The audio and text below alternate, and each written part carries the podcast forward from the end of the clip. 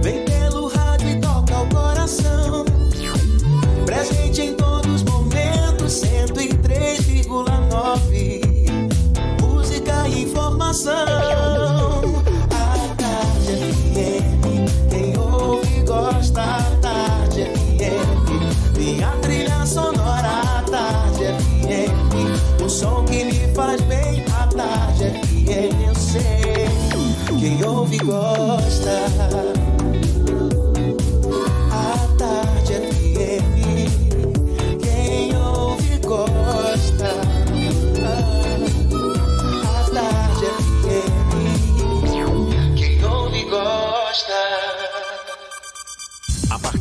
Agora, na Tarde FM, Isso é Bahia. Um papo claro e objetivo sobre os principais acontecimentos do dia. Um programa com a marca do Grupo A Tarde de Comunicação e do Bahia Notícias. Para botar tempero no começo da sua manhã. Isso é Bahia. Isso é Bahia. Apresentação: Jefferson Beltrão e Fernando Duarte. Isso é Bahia. Oferecimento: AutoSar de Veículos, seminovos com IPVA 2020 grátis. Shopping Bela Vista, segundo piso. A hora de economizar chegou. É agora ou nunca na Ferreira Costa.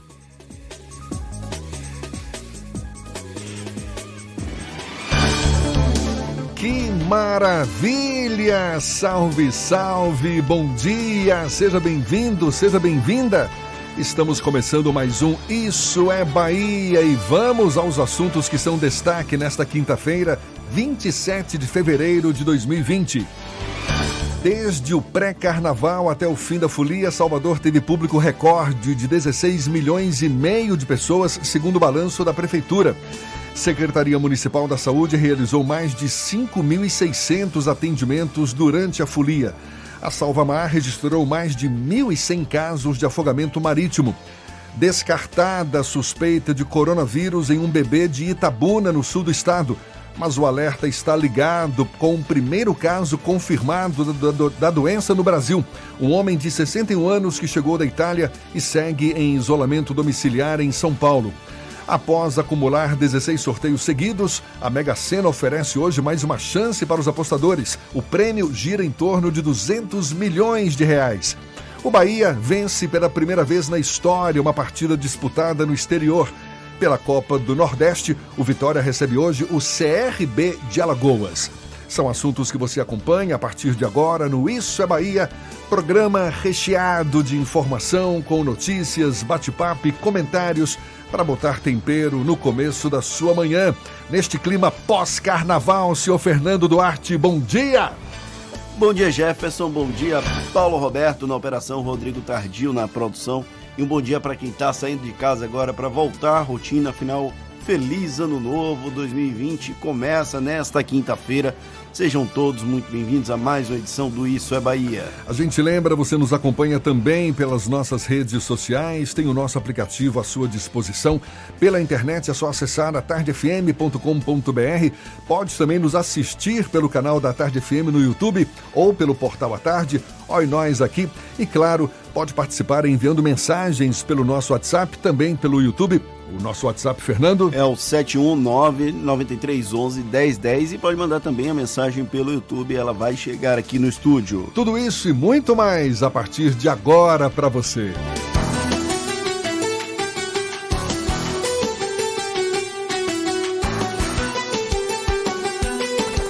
Isso é Bahia.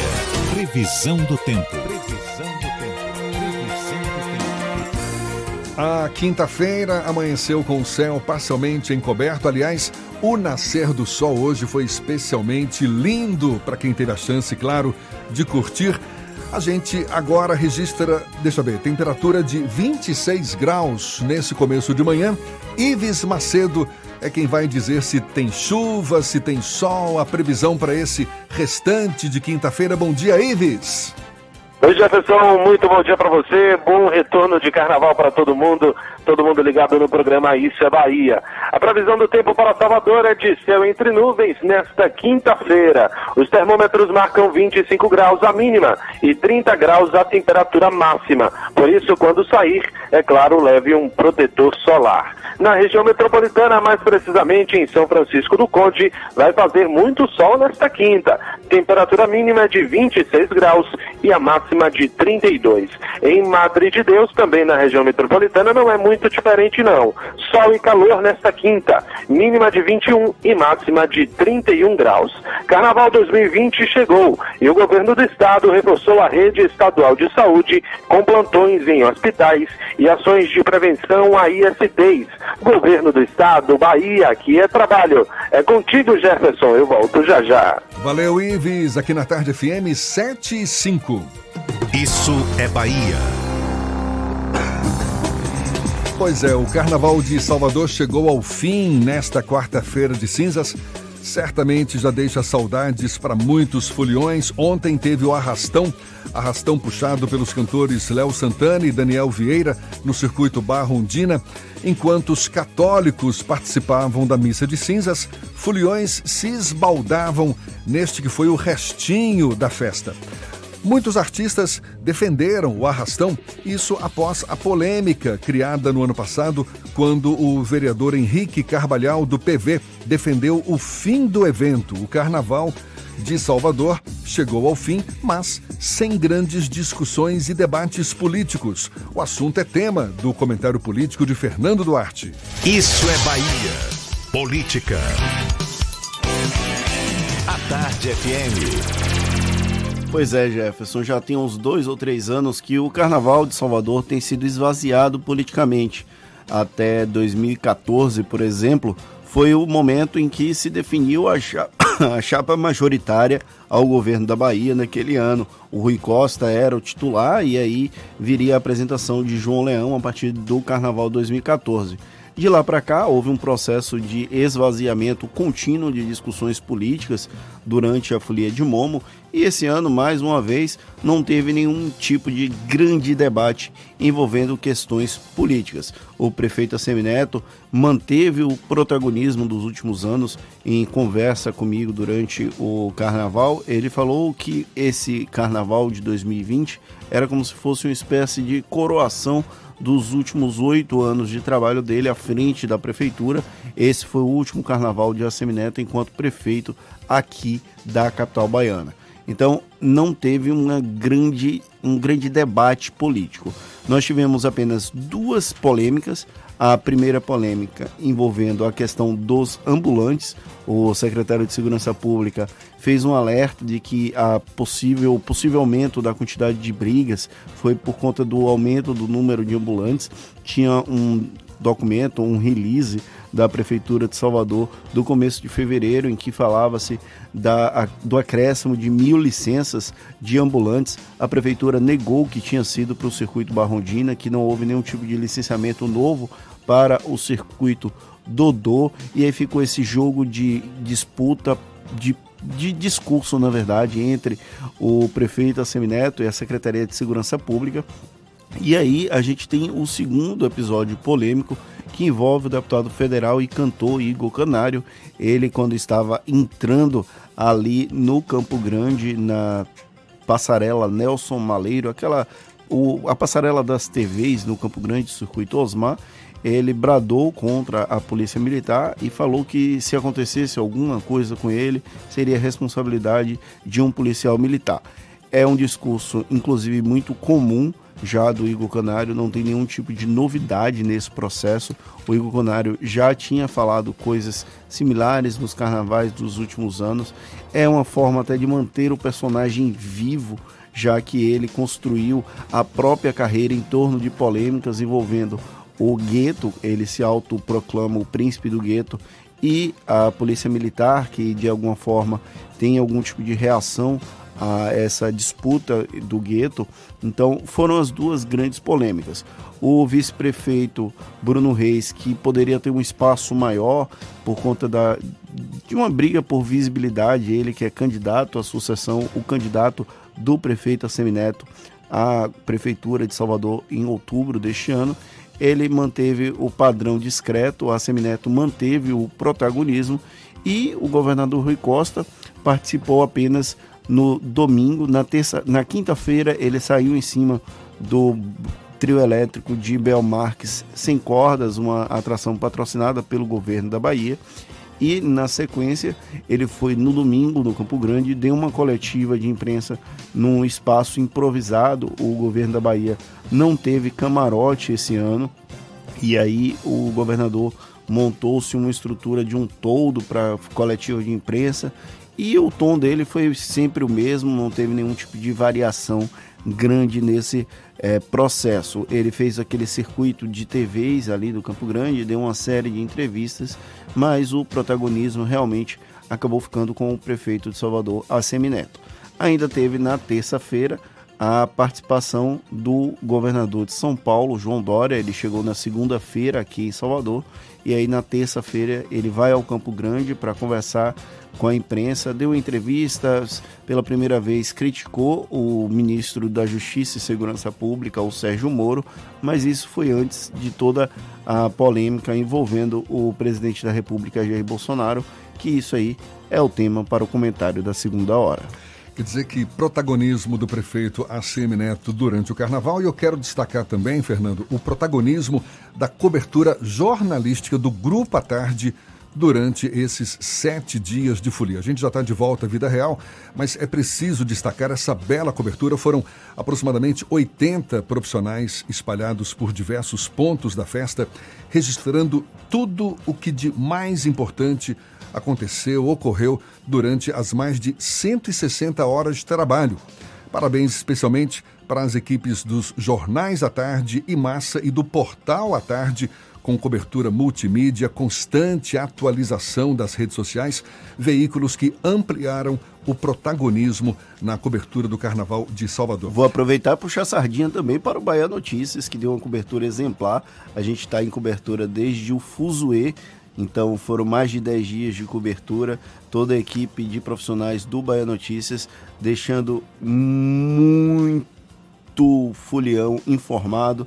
A gente, inclusive, passou por uma situação inusitada. Um dos leitores do Bahia Notícias é, viu o repórter fardado e aí pediu para gravar um vídeo agradecendo ao Bahia Notícias por manter ele informado durante a Folia de Momo. Então, muito obrigado e parabéns pra, também para toda a equipe do Bahia Notícias. Portal Bahia Notícias, nosso parceiro nesse Isso é Bahia. Parabéns, portanto, também, claro, a toda a equipe do Bahia Notícias. O Grupo à Tarde, ele investiu também em parcerias para garantir essa grandiosa cobertura.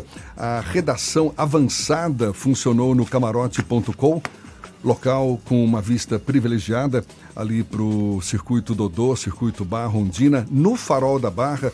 Teve uma equipe de reportagem com apoio do Expresso 2222 e um praticável no circuito Osmar, circuito do Campo Grande, ao lado dos camarotes oficiais do Carnaval, também permitiu uma vasta cobertura jornalística de tudo o que aconteceu no local.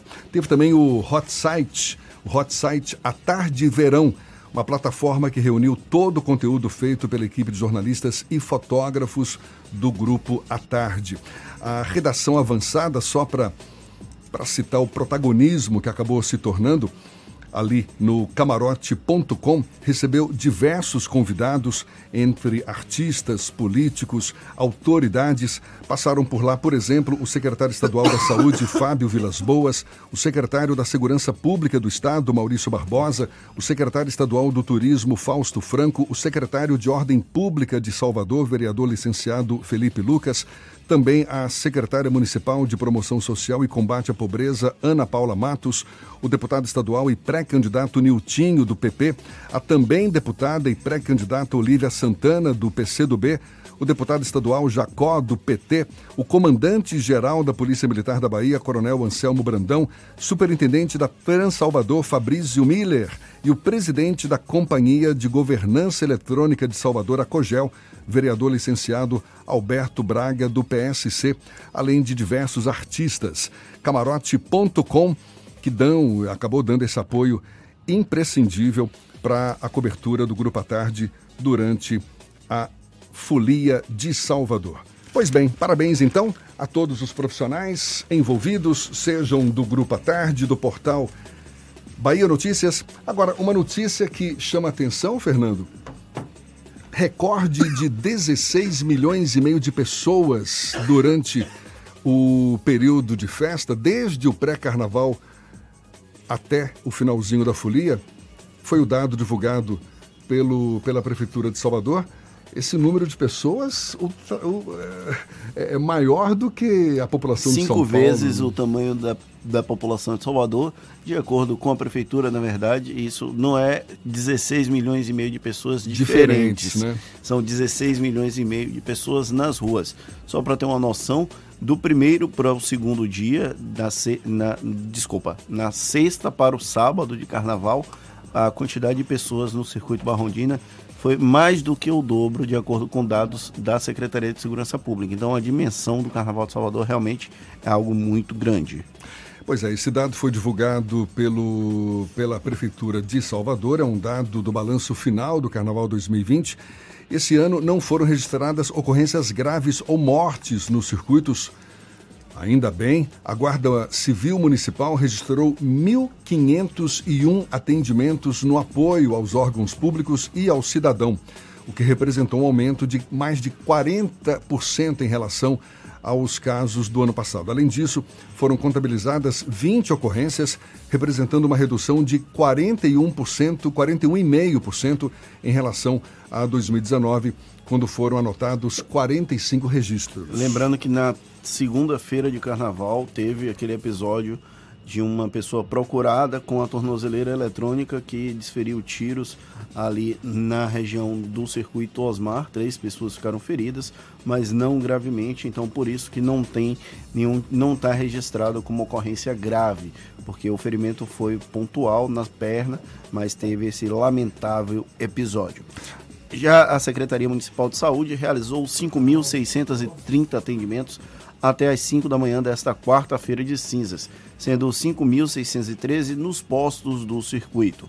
O número representa um aumento de 13% em relação ao ano de 2019. Além disso, 17 atendimentos foram realizados nos postos fixos. Agora, olha só, a Salvamar já registrou 1.142 casos de salvamento marítimo também durante o carnaval. Os principais motivos foram uso de bebidas alcoólicas e banho de mar com aquela cabeça alterada, né? Só na última segunda-feira foram 124 ocorrências, sendo 45 no circuito Barrondina e 79 em todo o trecho que vai do Jardim de Alá a Ipitanga. Seguindo aqui. Agora, vamos, vamos primeiro ter notícias lá do alto? Com certeza. Agora são Cláudia Menezes. Isso, 7h17 na tarde FM.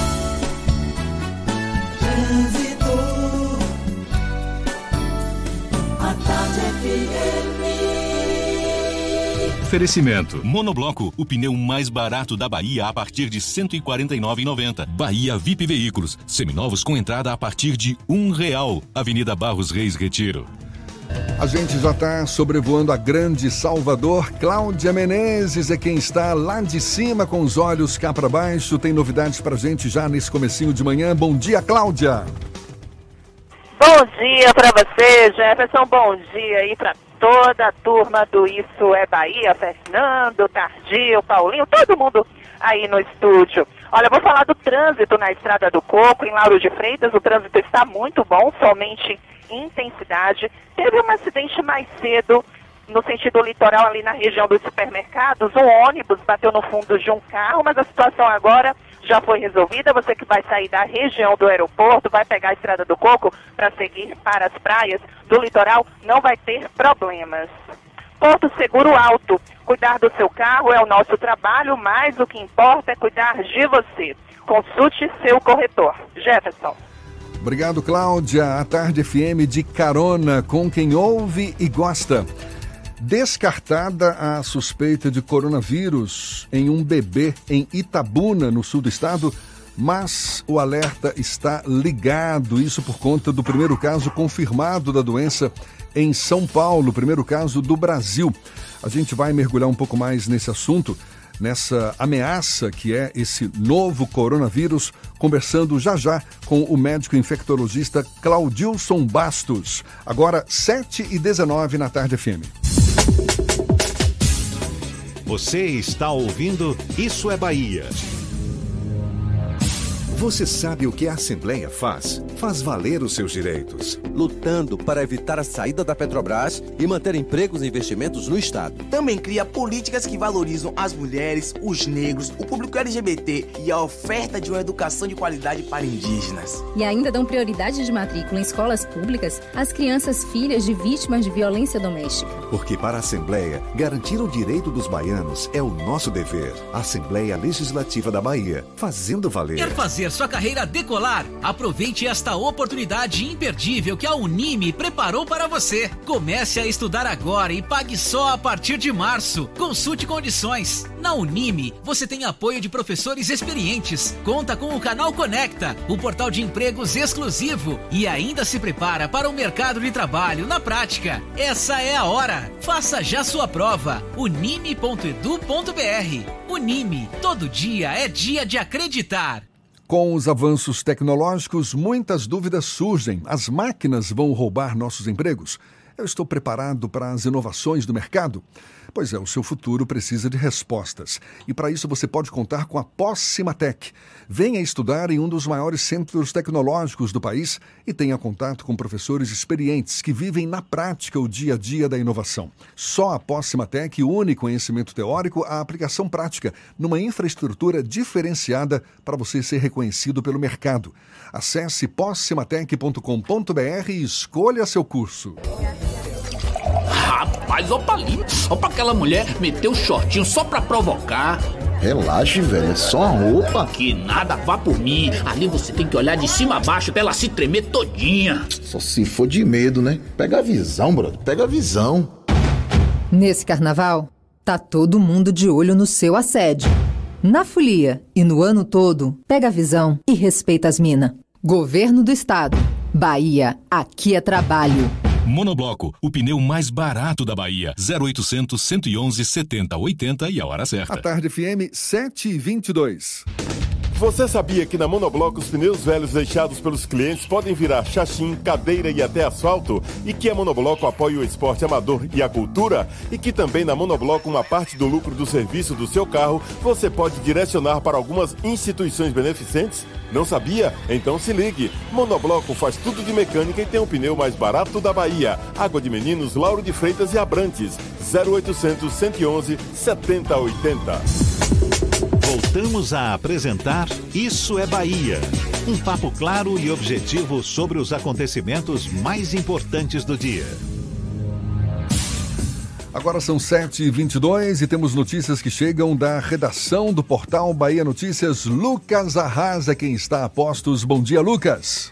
Bom dia, Jefferson. Bom dia para quem está nos ouvindo. Eu estou de volta à realidade e olha, não estou sozinho, porque camarotes praticáveis, arquibancadas, postos operacionais e demais estruturas montadas para o Carnaval de Salvador deverão ser desmontadas até o dia 11 de março. O prazo é estipulado pela SEDURA, Secretaria Municipal de Desenvolvimento e Urbanismo, e tem como objetivo a segurança da população e a recuperação de áreas públicas do circuito oficiais, dos circuitos oficiais da folia.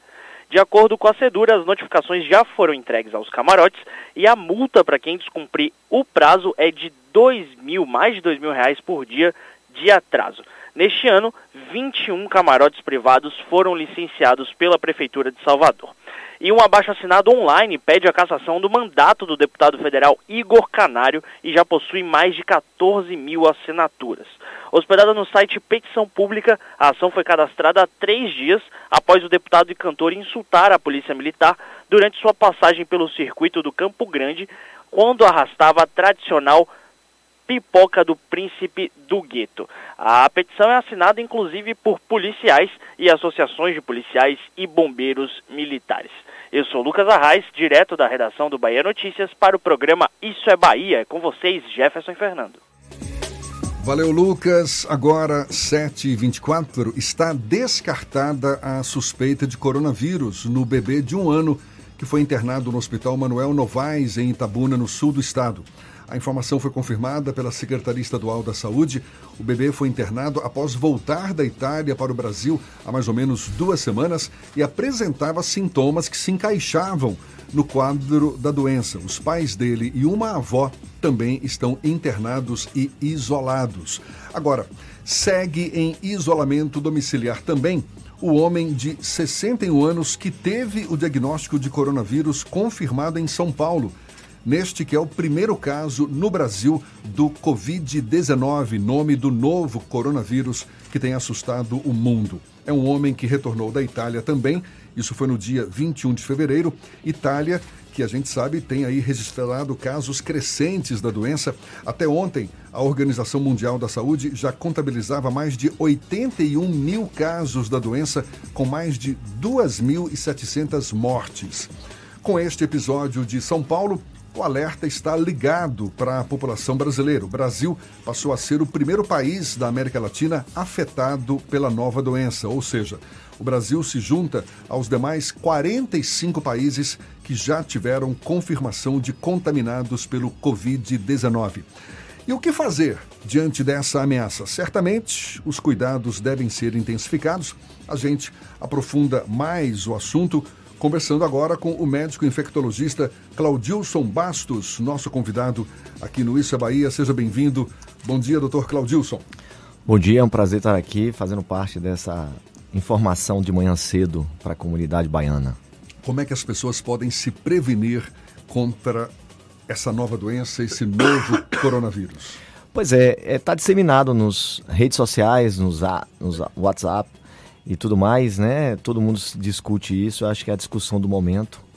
É, e que lá muitas vezes está escrito, né? Todo mundo discute e tal, como é que se faz. É o, é o de praxe que se faz de uma forma geral para os vírus. Por exemplo, na gripe, coronavírus semelhante. Ou seja, é a questão da higiene pessoal e do cuidado na situação de que alguém esteja com sintomas semelhantes, de você é, evitar o contato, não só a questão da transmissão aérea, mas o contato físico. Porque muitas vezes as pessoas, né, tem aquela a situação automática de quando você espirra, é o automático, as mãos, é, você achando que suas mãos estão tá evitando o contágio. Na realidade, suas mãos estão causando contágio. No momento que você espirra. A, a, mão, as mãos ou a mão com a palma voltada para a boca, não é? Exatamente, é mecânico. É, deve um ser evitar exatamente o contrário, não é isso? Exatamente. O, a, a, a, o que você deve fazer é você espirrar no cotovelo, aqui. Exatamente, você botar o cotovelo no nariz, porque as pessoas não vão pegar no seu cotovelo. Ei, vem cá, segurar no cotovelo. É mais difícil, né? É. Entendeu? Então, isso é uma forma é, mais higiênica. Ou seja, aqueles cuidados básicos que todo mundo tem para evitar pegar uma gripe, por exemplo, não é isso? Exatamente. Não sei se evitar, mas minimizar os riscos. Porque evitar é uma situação difícil de você dizer, você evita tudo. O Fernando Duarte chegou aqui tossindo já nessa quinta-feira.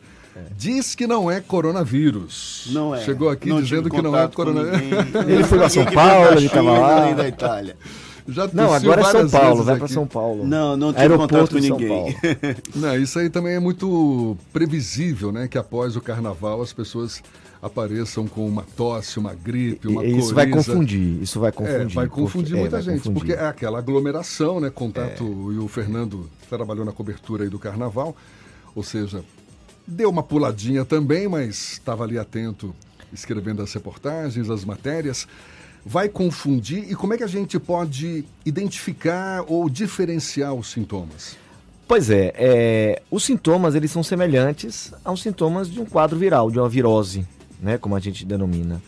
E é, é um quadro gripal. Agora, de uma certa forma, é bom saber, e é bom relatar aqui, de que a maioria das vezes é um quadro, é uma doença autolimitada. Ou seja, ela tem seu início, meio e fim e a transmissão pode ocorrer. Como acontece com qualquer infecção viral, não é viral, isso? exatamente. Agora, algumas pessoas que podem apresentar algum problema de saúde a mais, alguma chamada comorbidade, um problema respiratório, um problema cardíaco, a idade, tudo isso são fatores de risco, como é, por exemplo, para a influenza H1N1, que a gente também vai chegar ao inverno.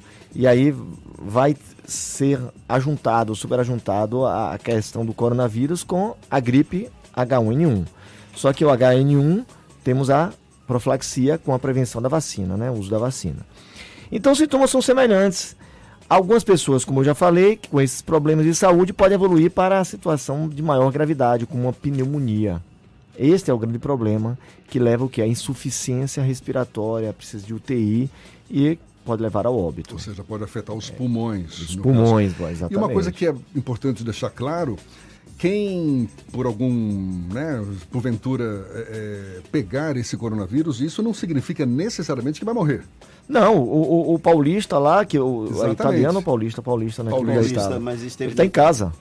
Ele está em casa. Ele está em casa, está isolado. É, e, exatamente, né, ele não precisou internar. Porque ele deve estar imunidade boa, ele deve ter. Não, não tem problema de saúde, então ele fica em casa. E o e o, e, o, e o, problema mais sério é exatamente quando evolui para uma pneumonia. E aí exatamente, sim, exatamente. Essas pessoas que foram a óbito tinham um sinal de gravidade maior. A gente sabe que o coronavírus é, um, é uma sétima variante do coronavírus. Existem seis variantes, agora é a sétima. Das sete variantes, agora três, salvo engano, é que acomete o ser humano. Uhum. As outras ainda não. Então, é, são situações em que a gente é, viu que a origem provavelmente veio de quê? Do morcego, lá atrás. Né? E era uma situação que acometia somente animais e agora acomete o ser humano também. Fernando, acho que ele quer aproveitar e fazer uma consulta. Eu Poxa. perguntei aqui, será que ele trouxe o receituário? Porque tá pesado. Eu vou lhe dar meu cartão. Tem uma pergunta aqui de um ouvinte, o Leonardo Vinhas, ele inclusive pede para mandar um abraço. Ele pergunta qual o tempo de incubação da, do coronavírus, entre a pessoa ter contato e que eventualmente venha manifestar os sintomas. Agora eu vou pedir para o médico Claudilson Bastos segurar a resposta para já já. A gente que está conversando aqui sobre esse coronavírus. Primeiro, vamos agora, sete e meia, tem notícias que chegam do alto.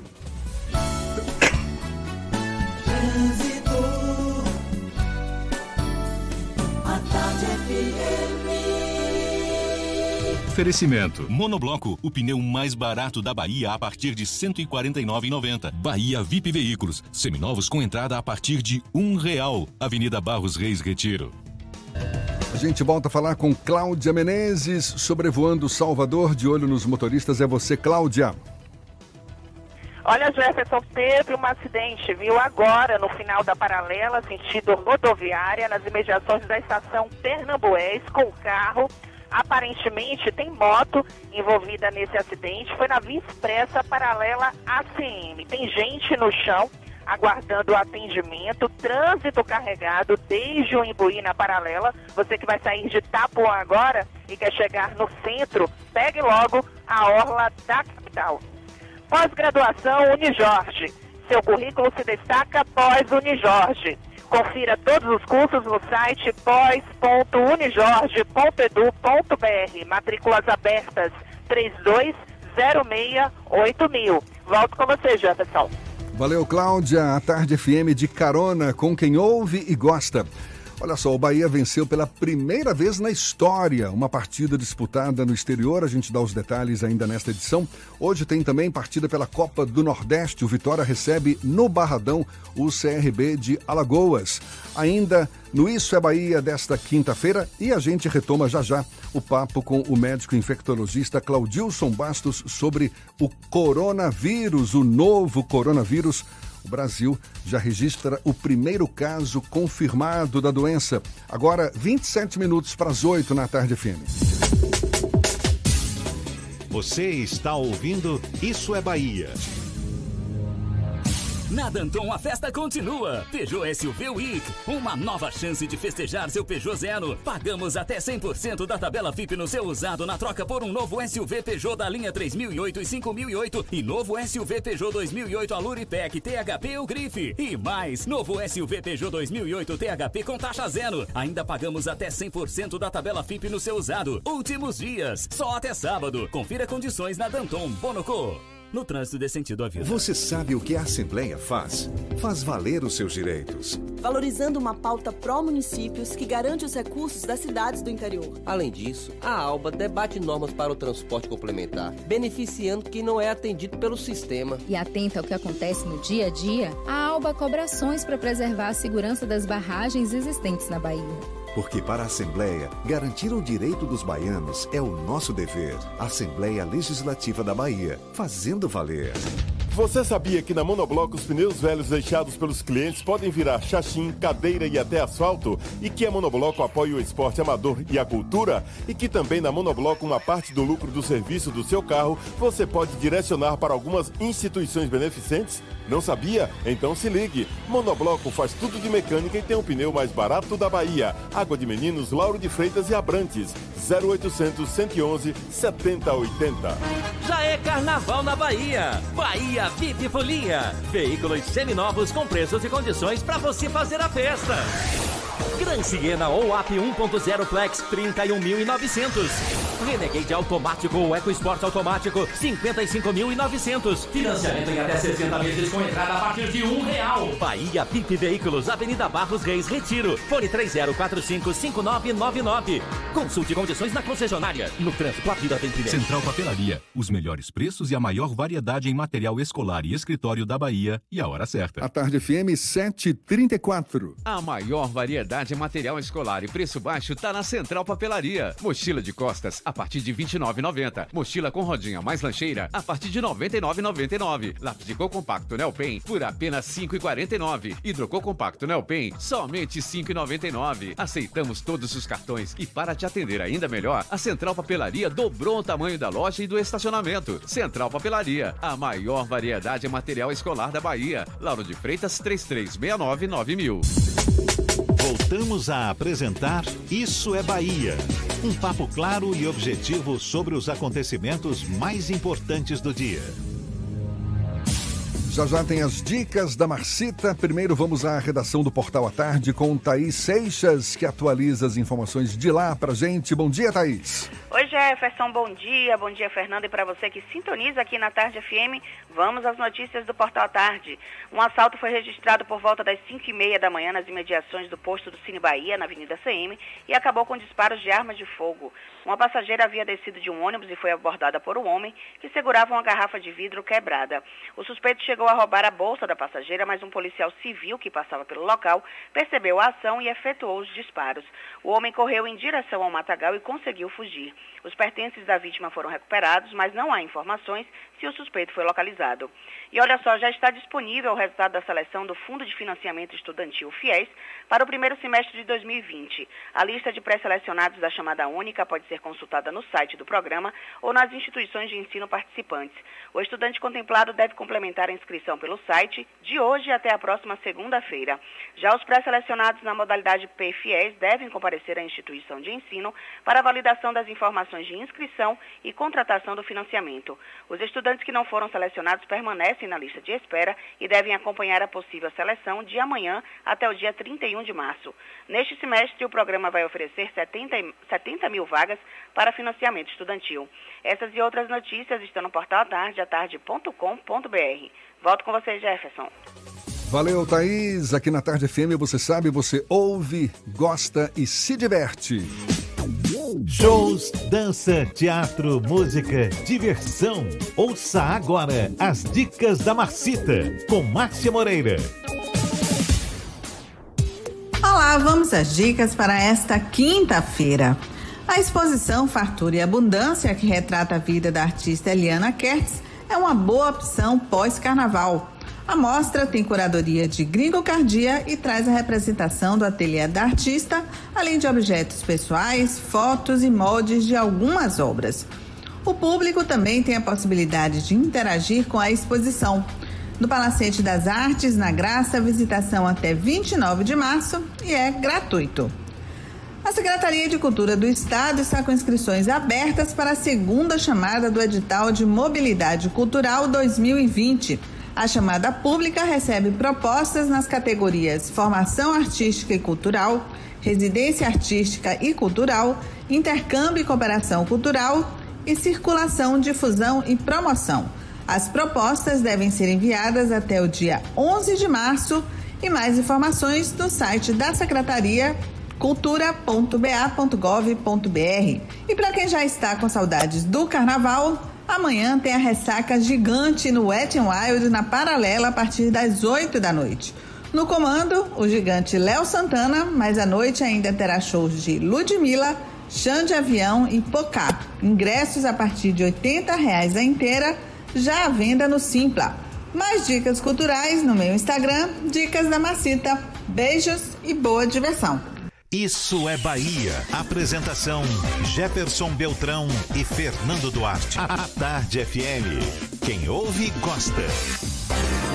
Agora, 21 minutos para as 8 horas e a gente segue juntos aqui pela Tarde FM Retomando o papo agora com o médico infectologista Claudilson Bastos. A conversa aqui é sobre coronavírus. A gente lembra, você pode participar também desse nosso bate-papo enviando suas perguntas, suas mensagens pelos nossos canais de comunicação, Fernando. Pelo WhatsApp no 71993111010 ou pelo YouTube. Mande a sua mensagem e interaja conosco aqui no estúdio. Ficou uma pergunta no ar, não foi? Ficou uma pergunta do nosso ouvinte, Leonardo Vinhas. Ele perguntou qual o tempo de incubação da doença entre a pessoa ter contato e vier, vinha manifestar o sintoma. Então, obrigado aí, Leonardo, pela sua ligação. Prazer ouvir essa pergunta sua. Enfim, então, é, o período pode ser exatamente a questão da quarentena, porque as pessoas sendo em quarentena são 14 dias. É, mas pode ser de um dia até em 24 horas. Então, dentro desse período de 1 a 14 dias, é, geralmente a maioria das pessoas é uma média de 5 dias. Eventualmente, houve relato de ter um período até maior do que 14 dias. Tanto que é, o Ministério da Saúde, quando o pessoal veio de lá do, de, de, da China e ficou na, em Goiás, né? É, a quarentena foi mais prolongada para eles. Mas, assim, de um modo geral, pela OMS, a Organização da Saúde, o período de 14 dias, que é o período que vai ficar esse paulista, juntamente com a família, os contactantes, 14 dias de quarentena. Apesar de nome quarentena, 14 dias apenas, é. né? Não são 40 dias. É porque tem a quaresma. Quaresma são 40 dias, né? Não confundir quaresma com quarentena. Daqui a pouco vão ficar 40 dias aí de quaresma, não é o caso. Doutor Claudilson, como é que a gente pode é, imaginar o comportamento desse vírus aqui no Brasil? Porque tudo bem, é um paulista, né, que viajou até a Itália, teria contraído esse vírus lá na Itália. Agora, o hospedeiro brasileiro, ele é, é, é diferente do, do europeu, não? Do, do, do, europeu, do, do chinês, do japonês, do coreano. A gente, o, o, clima aqui também é diferente do clima lá na, na Ásia, na Europa, onde os casos, os maiores, os, né, o, o número maior de casos está é, é, tá, tá concentrado. A gente pode esperar um comportamento semelhante ou diferente? Exatamente. O que é que acontece? Nesse momento nós estamos no verão e lá é inverno. No inverno, geralmente, é, a situação de disseminação é maior. Nós vamos chegar no inverno aqui, não exatamente aqui na Bahia, porque o inverno nosso é um verão praticamente, né? Exato. Mas, de qualquer forma, a circulação de pessoas é muito grande. Então, independente da questão da temperatura, do clima, da umidade, que é uma situação que favorece, facilita mais um clima mais frio, mas de qualquer forma a gente pode ter uma situação de menor intensidade talvez, né, nos casos, porque hoje todo mundo viaja, né, todo mundo circula, o mundo ficou pequeno, a aglomeração é, é, grande, principalmente no inverno, que as pessoas estão mais próximas, mas, obviamente, a aglomeração, de um modo geral, como carnaval, é um fator de risco. Por Quando exemplo, o senhor fala menor intensidade, é em relação Não, intensidade aos... que eu falei em, em, em termos de, de, números, talvez. Então, em quantidade talvez, de, é, de, casos, é. não é, é, em relação aos sintomas. Não, em relação aos sintomas, é aquilo que eu falei. Independente de você ser asiático, ser europeu, ser brasileiro, é, as características da pessoa, do organismo humano, é que vai determinar a evolução da doença. Né? Se você tem uma baixa imunidade, uma baixa resistência, se você se expõe bastante, então o risco é maior de uma evolução de maior gravidade. Então, isso aí. Até muito recentemente, a Organização Mundial da Saúde não tratava como uma pandemia, tratava como uma epidemia localizada na China. Mas aí os casos recentes, principalmente na região da Itália e agora Oriente Médio também começa a apresentar alguns casos em uma quantidade maior, a OMS já começa a tratar como uma pandemia.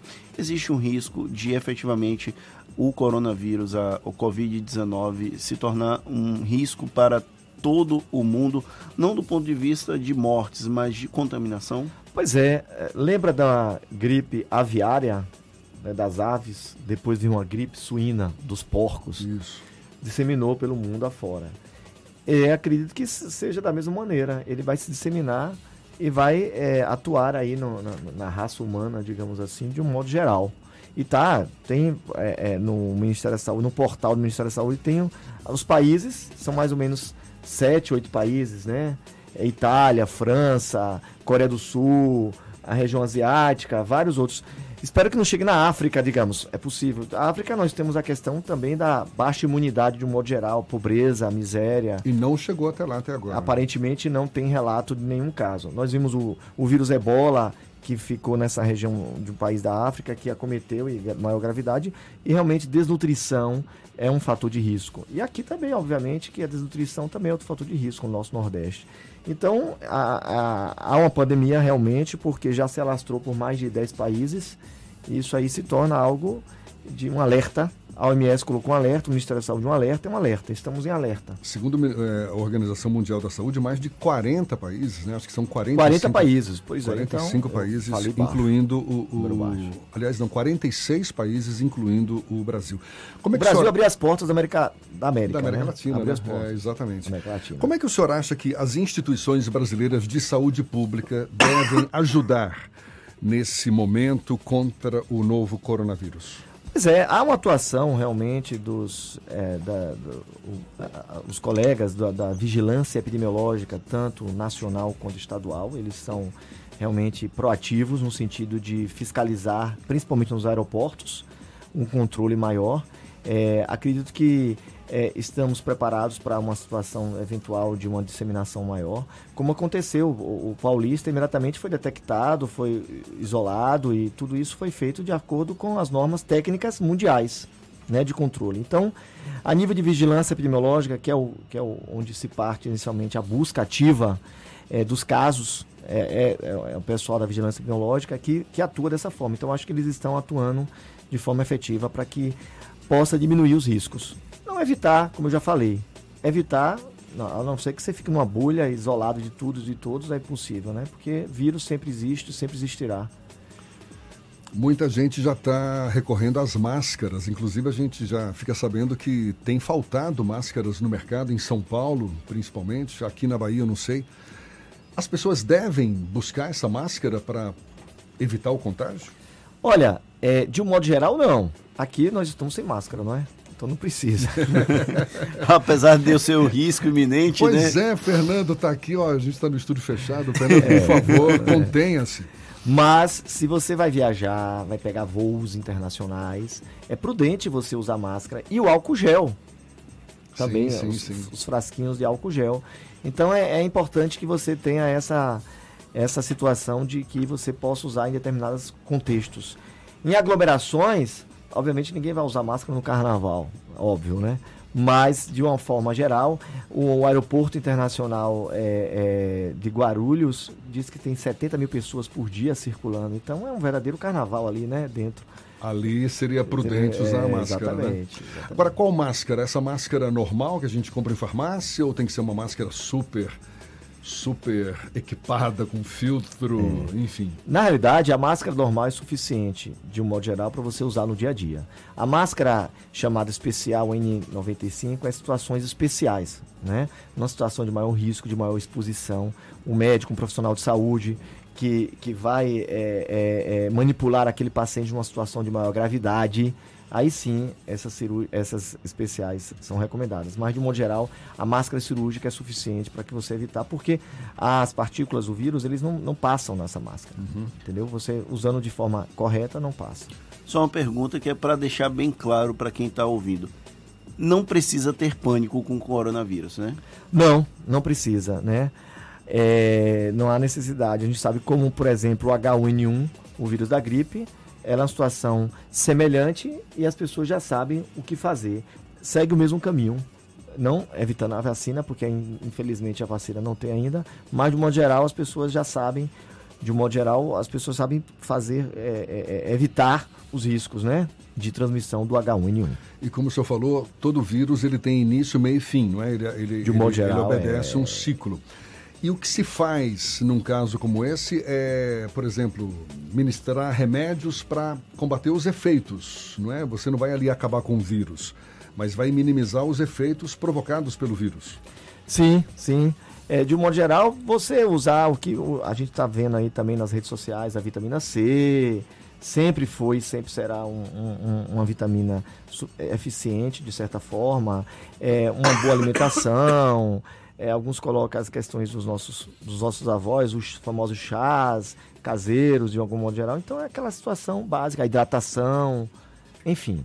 E você, assim, quando alguém tiver gripado, você ter um metro de distância, porque é uma coisa que eu sempre coloco nas reportagens: vírus não voa. Tem gente que acha que vírus voa, né? A casinha vai voando, mas não voa. É, a transmissão acontece é quando pelas gotículas, de um modo geral. Né? Então, se eu estou falando aqui, eu estou com um metro de distância de você. Tem um metro aqui entre você, não tem? tem até mais. Pronto, tem até mais. Então não tem risco. Ele também, que estava gripado, não tem. então eu tô Fernando aqui que fique bem longe. com um metro né? de distância de vocês. Então, isso já é suficiente para evitar que, né, a não ser que você chegue a saliva. Né, O mais ar uma condicionado pode ajudar a disseminar o vírus? Não, se você tem um ar condicionado de forma é, é, que saiba ter uma higienização do ar condicionado, controle e tal, não há um risco assim, não. Tá certo. Então, olha aí, é bom que a gente deixe bem claro isso, que não há motivo para pânico. Tem esse caso lá em São Paulo, claro que todo mundo tem que ficar não é, de, de, de ah, alerta ligado e ter os cuidados necessários, cuidados que são basicamente esses mesmos que a gente tem para evitar pegar uma gripe, qualquer doença infecto-contagiosa. E a gente agradece a participação do médico infectologista Claudilson Bastos, esclarecendo várias dúvidas em relação a esse coronavírus, novo coronavírus Covid-19. Significa que são 19 casos? Não. não, Aliás, o senhor falou, né, mais é, cedo. né, é, na realidade, é porque ele foi descoberto no ano 2019. Ah, ué, Parece isso- que o primeiro caso foi Burro. 31. Não, isso é, confunde mesmo. É 31 de dezembro, salvo engano, que foi confirmado o primeiro caso. 31 de dezembro de 2019. Justamente né, no último dia do ano, né? Então tá certo. É o Covid-19, que não vem a Covid-20, É, não é? não, não, exatamente. E que a gente consiga se livrar de vez desse coronavírus. Doutor Claudilson Bastos, muito obrigado e um bom dia para o senhor. Obrigado pelo convite, é um prazer. Agora, 7h51 na tarde FM. Isso é Bahia. Economia. A Tarde FM. Bom dia, Jefferson. Bom dia, Fernando. Bom dia, queridos ouvintes da Tarde FM. O Ibovespa operou de ressaca na volta do carnaval. O índice fechou em queda de 7% aos 105.718 pontos e o dólar com alta de 1,36%, cotado a R$ 4,45. O coronavírus voltou ao foco dos investidores com casos de infectados e mortos na Europa, principalmente na região da Itália e na França. Em um momento conturbado como esse, o investidor tem que focar no seu objetivo. Se for de curto prazo ou precisa de caixa, a venda seria mais indicada nesse momento. Mas se tiver uma visão de longo prazo, a espera ou até mesmo algumas compras moderadas, pois o impacto e magnitude da doença ainda é desconhecida, faz mais sentido. O investidor tem sempre que lembrar do seu objetivo e respeitar o seu perfil de investidor, seja ele conservador, moderado ou arrojado. A todos desejo bom dia e bons negócios. Eu sou Leonardo Souza, sócio da BP Investimentos. Isso é Bahia.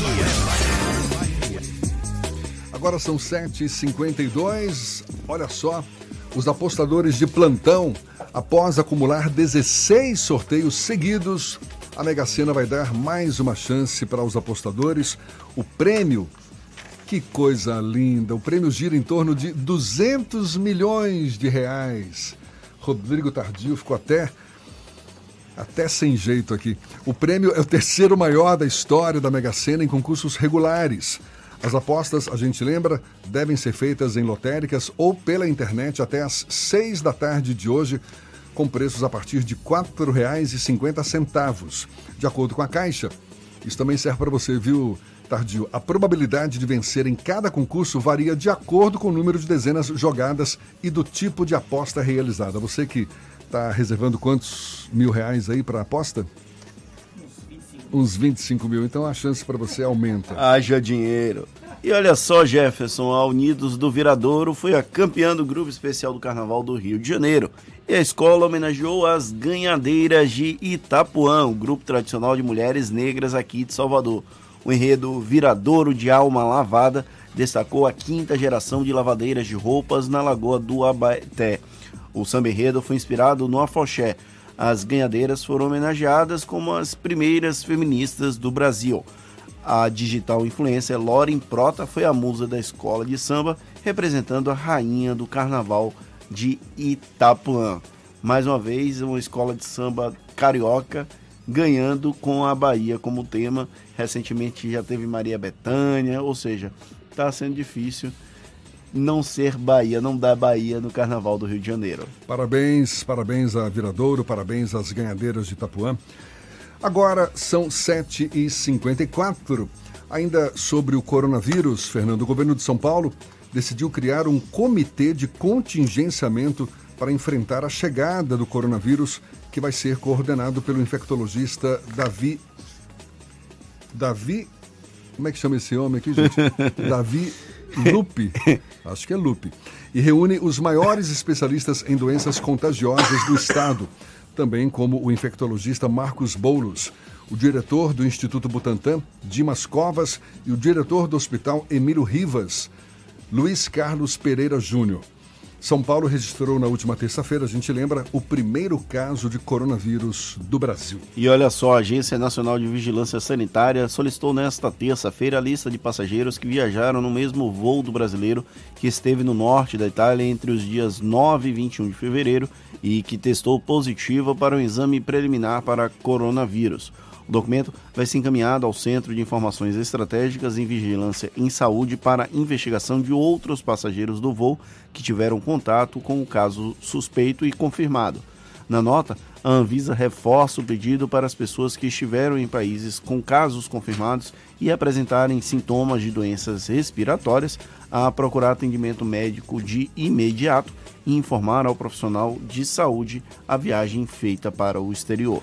Agora 7h56. Bom dia para você aqui na Tarde FM.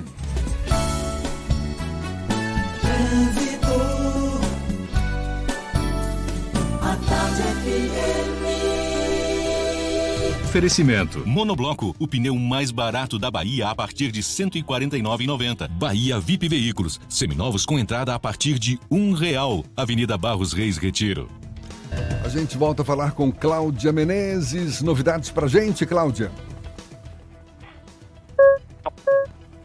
Jefferson, me ouve? Pode falar, Cláudia.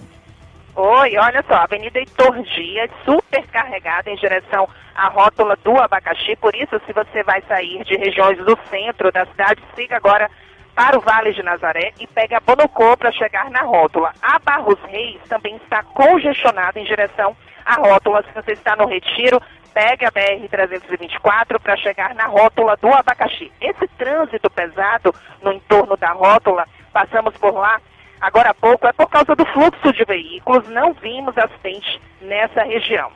Leve mais conforto e tecnologia para o trânsito. Passe numa concessionária Volkswagen de Salvador e conheça os carros que conquistaram consumidores e especialistas. Venha fazer um test drive. Jefferson.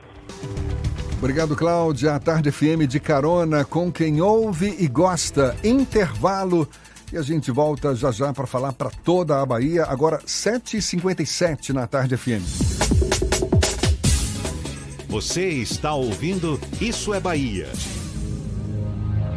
Aqui a festa é tão boa, tão boa, que você sai de Chevrolet garantido. É o Carnaval Antecipado Colômbia. Onix Joy 1.0 Manual 2020 por apenas 36,290 para PCD. Onix Plus 1.0 Turbo Automático 2020 por apenas 45,123 para taxista. E ainda te auxiliamos na retirada das isenções. Carnaval Antecipado Colômbia Chevrolet. Avenida Luiz Eduardo. Em breve também no Iguatemi. 3404 2040. No trânsito dê sentido à vida. Consulte condições. Você sabe o que a Assembleia faz? Faz valer os seus direitos. Lutando para evitar a saída da Petrobras e manter empregos e investimentos no Estado. Também cria políticas que valorizam as mulheres, os negros, o público LGBT e a oferta de uma educação de qualidade para indígenas. E ainda dão prioridade de matrícula em escolas públicas às crianças filhas de vítimas de violência doméstica. Porque para a Assembleia, garantir o direito dos baianos é o nosso dever. Assembleia Legislativa da Bahia, fazendo valer. Quer fazer sua carreira decolar? Aproveite esta oportunidade imperdível que a Unime preparou para você. Comece a estudar agora e pague só a partir de março. Consulte condições. Na Unime, você tem apoio de professores experientes, conta com o canal Conecta, o portal de empregos exclusivo e ainda se prepara para o mercado de trabalho na prática. Essa é a hora. Faça já sua prova. unime.edu.br.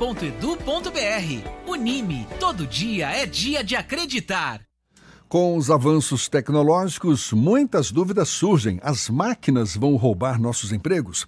Eu estou preparado para as inovações do mercado? Pois é, o seu futuro precisa de respostas. E para isso, você pode contar com a Pós-Cimatec. Venha estudar em um dos maiores centros tecnológicos do país e tenha contato com professores experientes que vivem na prática o dia a dia da inovação. Só a Pós-Cimatec une conhecimento teórico à aplicação prática numa infraestrutura diferenciada para você ser reconhecido pelo mercado. Acesse possimatec.com.br e escolha seu curso. Mala, óculos, protetor solar. Pera lá. Antes de pensar na lista de férias, eu vou levar o meu carro na Baviera. Revisão de férias Baviera, 10% de desconto. Verificação de 30 itens mais ducha grátis. E ainda, alinhamento e balanceamento a partir de R$ 59,90. É só R$ 59,90. Agende já e aproveite. Baviera, Avenida ACM, Iguatemi, 3340-3015. No trânsito dê sentido à vida. Consulte condições.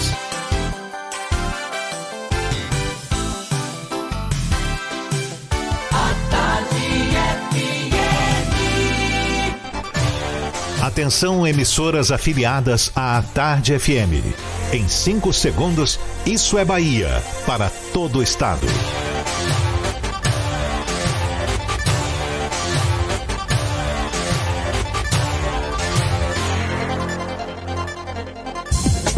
No ar, isso é Bahia.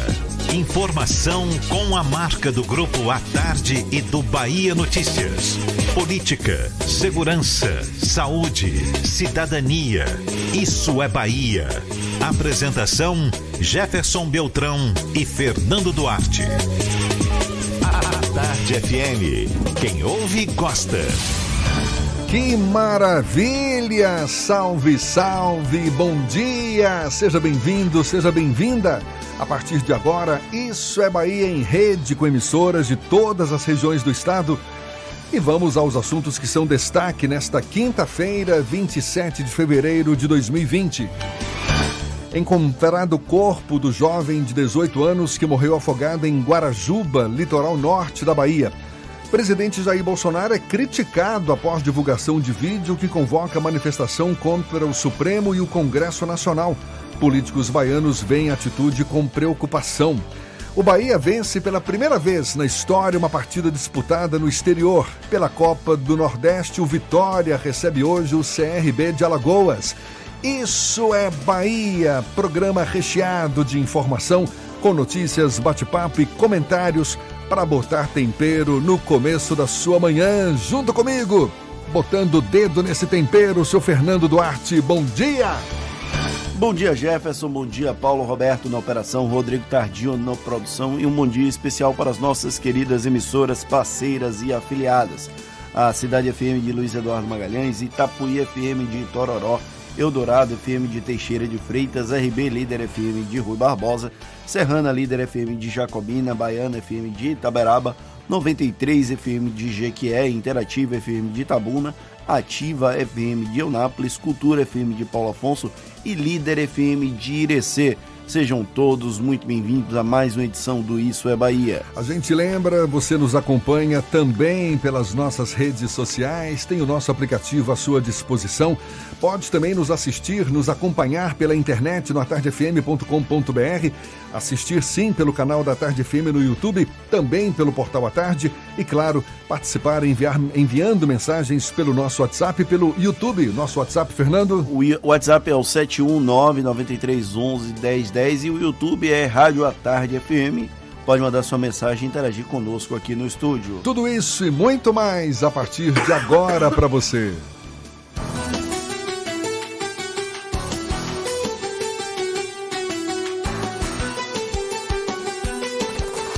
Isso é Bahia. Previsão do tempo. Previsão do tempo. Previsão do tempo. A quinta-feira amanheceu com o céu parcialmente encoberto, mas o sol brilha forte já neste começo de manhã. A previsão é de que continue reinando ao longo do dia. Ives Macedo já tinha nos antecipado e agora a gente quer saber como é que vai ser para o interior do estado. Tem chuva, tem sol. Ives, bom dia mais uma vez. Bom dia mais uma vez, Jefferson, e para todo mundo ligado no programa Isso é Bahia. E agora eu falo especialmente para os ouvintes da 93 FM de Jequié, porque eu começo falando hoje da Cidade Sol. Por lá o tempo é de sol entre nuvens, a temperatura mínima é de 23 graus e a máxima de 38 graus. Agora eu saio de Jequié e vou lá para Paulo Afonso. Por lá o tempo é de sol, a temperatura mínima é de 26 graus e a máxima de 39 graus, minha gente. Então, se você mora em uma dessas cidades, Jequié ou Paulo Afonso, não esqueça, roupas leves nesta quinta-feira e bastante protetor solar. Toda a linha Yaris 2019 e 2020 com preço de nota fiscal de fábrica. Isso mesmo, nota fiscal de fábrica, somente 30 unidades. Consulte condições no trânsito dê sentido à vida. É contigo, Jefferson. Uma boa quinta-feira para todo mundo. Até amanhã. Valeu, Ives. Um bom dia para você também. Agora 8 e 5. Isso é Bahia. Pois é, o vídeo divulgado por meio do WhatsApp pelo presidente Jair Bolsonaro na terça-feira de carnaval, vídeo divulgado para correligionários, provocou duras críticas de ministros do Supremo e de políticos de diferentes partidos. Bolsonaro usou sua conta pessoal no WhatsApp para divulgar a convocação de uma manifestação contra o Supremo e o Congresso, o que tem sido visto como ameaças a dois pilares do sistema democrático. Essa iniciativa, essa decisão do presidente Jair Bolsonaro de divulgar esse vídeo convocando, replicando essa convocação para uma manifestação contra o Supremo e o Congresso Nacional é tema do comentário político de Fernando Duarte. Isso é Bahia. Política. A Tarde FM. Cada carnaval tem o Golden Shower que merece. Na última terça-feira, a jornalista Vera Magalhães divulgou no Estadão um print de uma conversa de, do presidente Jair Bolsonaro num grupo de correligionários em que o presidente da República encaminha o vídeo convocando para a manifestação no próximo dia 15 de fevereiro. 15 de fevereiro não, desculpa, 15 de março. Essa manifestação ela foi que meio que instada a ser realizada pelo ministro de Segurança Institucional, o general Heleno, quando foi flagrado falando sobre é, uma aquela o achaque, a chantagem dos parlamentares contra o governo federal. Pareceu até uma certa imaturidade, mas agora a gente levanta as dúvidas se aquele áudio vazado não teria sido proposital, já que começou a ganhar corpo essa mobilização pró-governo e contra o Congresso e contra o STF. É de uma irresponsabilidade sem tamanho o presidente da República endossar qualquer tipo de ataque aos pilares da República Brasileira. Porém, o presidente da República, infelizmente, não nutre tanto apreço pela República e pela democracia como nós sabemos, principalmente ao longo dos últimos meses, desde que ele chegou ao Palácio do Planalto. O vídeo em questão, inclusive, utilizava imagens de figuras ligadas ao governo, como o vice-presidente Hamilton Mourão e o próprio general Augusto Heleno, O Mourão já disse que não autorizava o uso da imagem dele para uma convocação contra o Congresso Nacional ou contra o STF. Mas o, a questão é que depois que o vídeo foi divulgado pela Vera Magalhães, a informação foi divulgada, o Congresso Nacional e o STF eles reagiram duramente contra essa postura do presidente da República. O decano Celso de Mello foi quem fez a crítica mais dura. Ele é o mais antigo ministro do Supremo Tribunal Federal, é quem está há mais tempo é, lá no STF, ele está desde o início da década de 90, final da década de 1980. Então é uma pessoa extremamente experimentada e coube a ele se manifestar contra o posicionamento. O presidente da Câmara, Rodrigo Maia, também já se manifestou e há uma crise institucional novamente formada agora pelo apoio do presidente Jair Bolsonaro a essa mobilização do dia 15 de março. Depois que o caso tomou uma grande repercussão, o presidente instruiu a equipe dele a não endossar mais essa mobilização. Mas a questão é, o estrago já está feito, infelizmente, essa, essa risco da democracia brasileira, da República Brasileira, saiu um pouco, é, como é que eu posso falar, arranhada por conta desse posicionamento imaturo do presidente da República de endossar um movimento contra o Congresso Nacional e contra o STF, ela é, é um risco grande para a nossa estrutura enquanto democracia. Lembrando que é possível todos terem críticas ao Congresso Nacional, ao Supremo Tribunal Federal, mas não dá para o presidente da República fazer uma manifestação, ainda que seja em um grupo privado e que não era tão privado assim, né? Porque se fosse completamente privado não teria vazado para a imprensa e aí ele pega, faz isso é, nesse grupo de WhatsApp, não nega a informação e agora os núcleos bolsonaristas começam a fazer essa mobilização no dia 15 de março contra o Congresso e contra o STF. Nós precisamos é, acalmar, acalmar os ânimos, serenar os ânimos e observar o passo a passo até o dia 15 de março se essa mobilização vai ganhar algum tipo de corpo e como nós vamos reagir nesse processo. É extremamente delicado, isso faz umas remissões ao passado, a, principalmente a 1964, nas vésperas da implantação da ditadura militar, do regime militar aqui no Brasil, que aconteceu essa uma marcha pela família em defesa pelo Brasil. Então, por isso, nós precisamos ter muita cautela ao observar o desenrolar dos fatos. O que não dá é para o presidente da República ficar brincando de ser presidente da República. Ele precisa assumir de fato o cargo que ele ocupa e não ficar refém das palhaçadas e das é, idiosincrasias desse grupo político que o apoia. Você chamou a atenção para a reação do ministro Celso de Mello, decano do Supremo.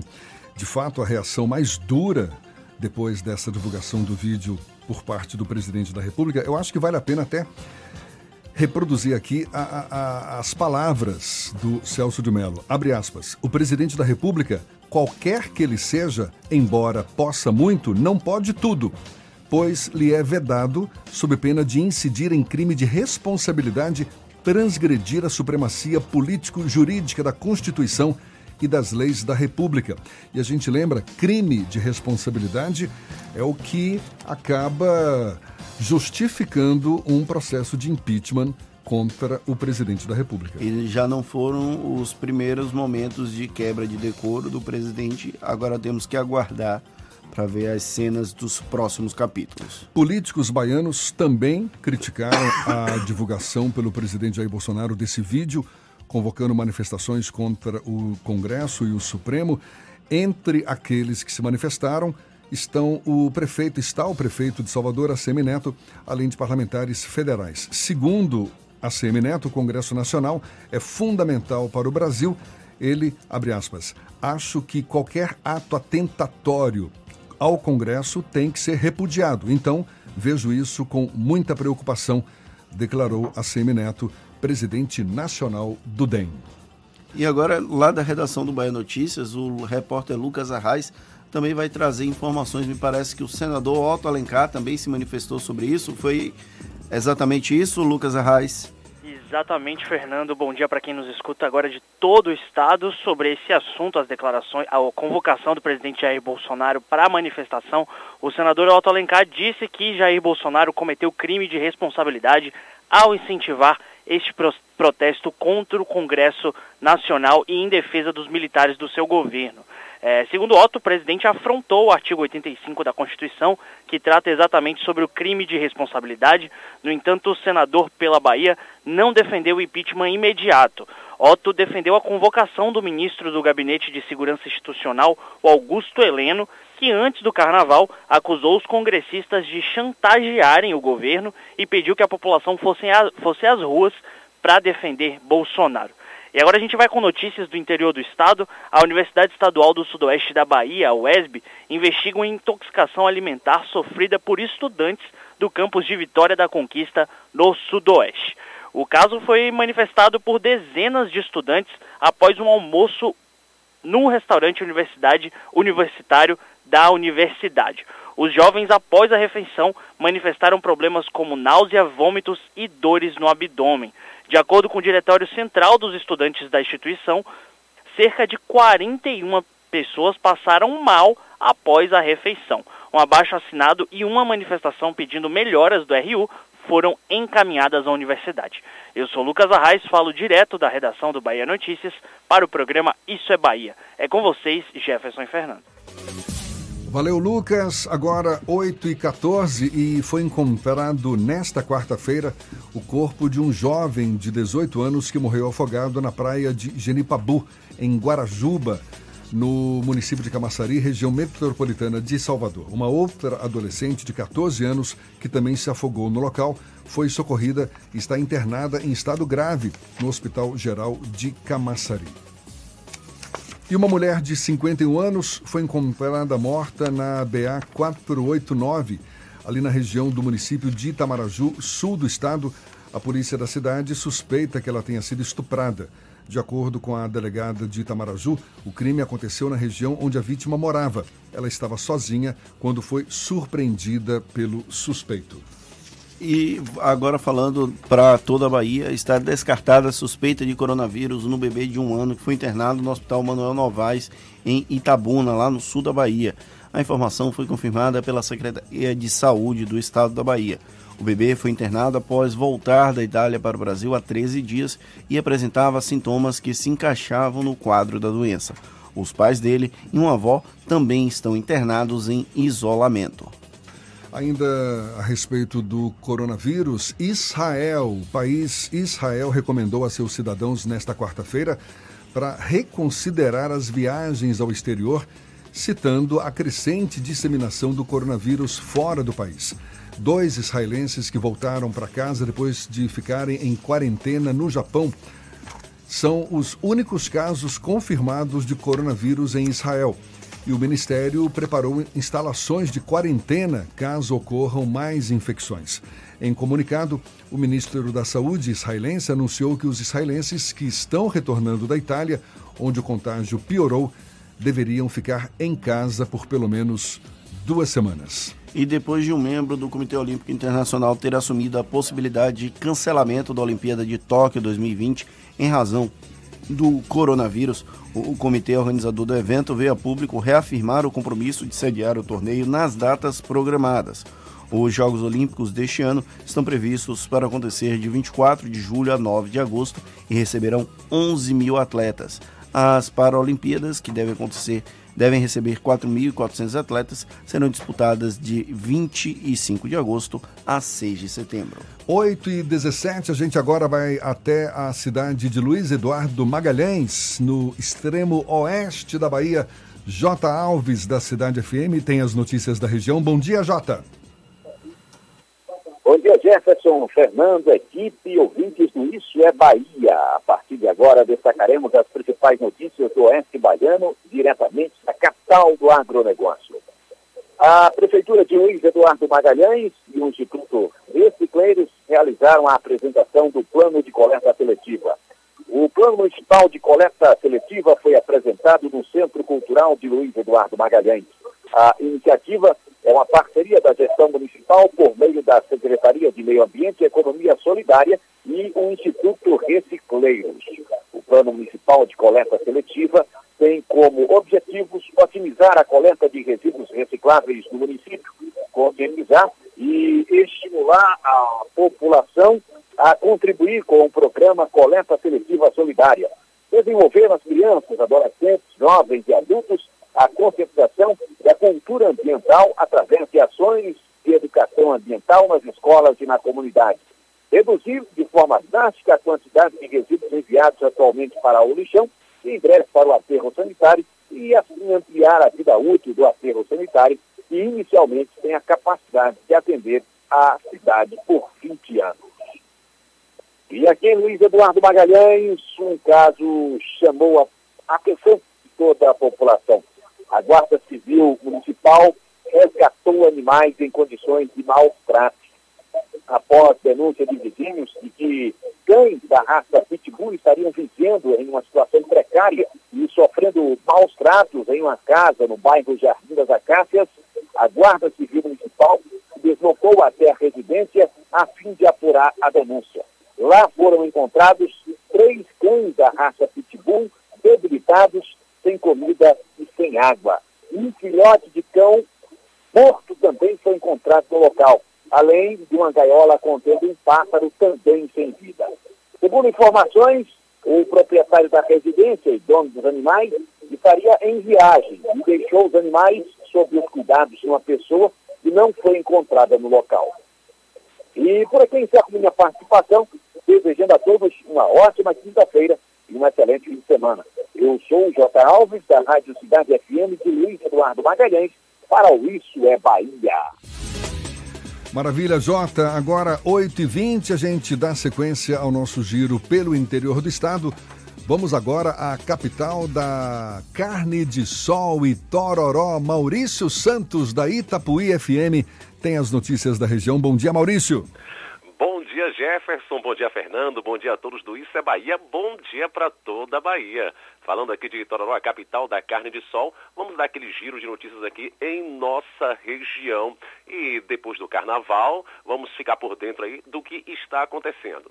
Vamos para Potiraguá no centro-sul baiano. Olha, depois do carnaval em Potiraguá, né, teve lá o bloco Os Pirracentos, agora chegou a hora das muriçocas fazerem a pirraça dela. É isso mesmo, muriçocas se proliferam após chuvas e geram incômodos na cidade.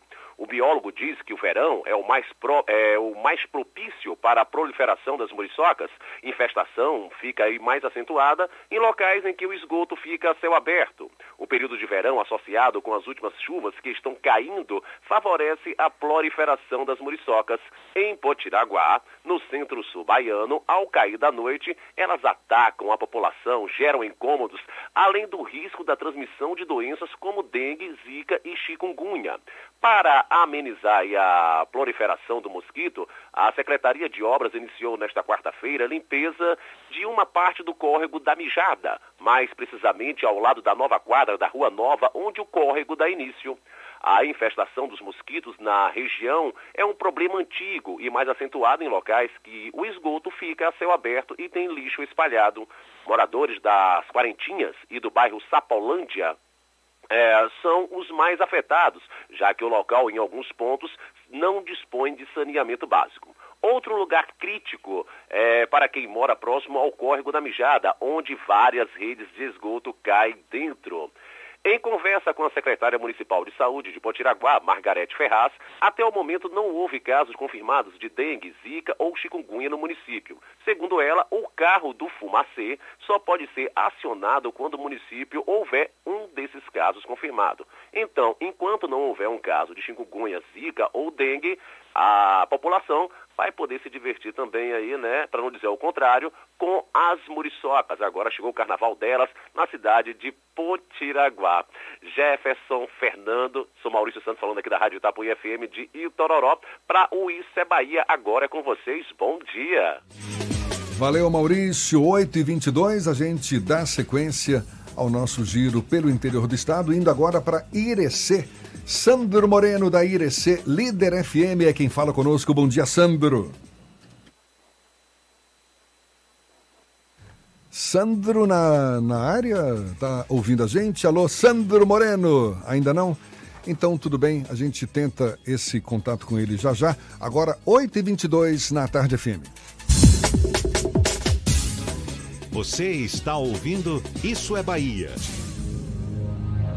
Na Danton a festa continua. Peugeot SUV Week, uma nova chance de festejar seu Peugeot Zero. Pagamos até 100% da tabela FIP no seu usado na troca por um novo SUV Peugeot da linha 3008 e 5008 e novo SUV Peugeot 2008 Aluripec THP ou Grife. E mais, novo SUV Peugeot 2008 THP com taxa zero. Ainda pagamos até 100% da tabela FIP no seu usado. Últimos dias, só até sábado. Confira condições na Danton Bonoco no trânsito desse sentido à vida. Você sabe o que a Assembleia faz?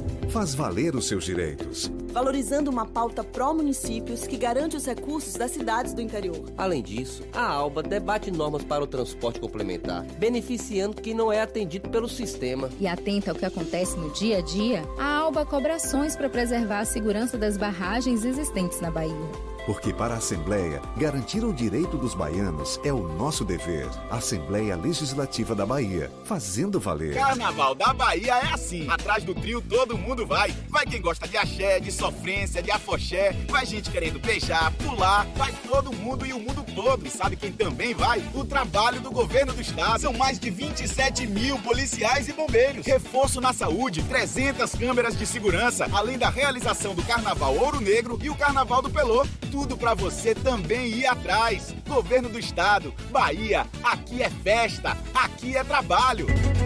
A tarde FM. Trânsito.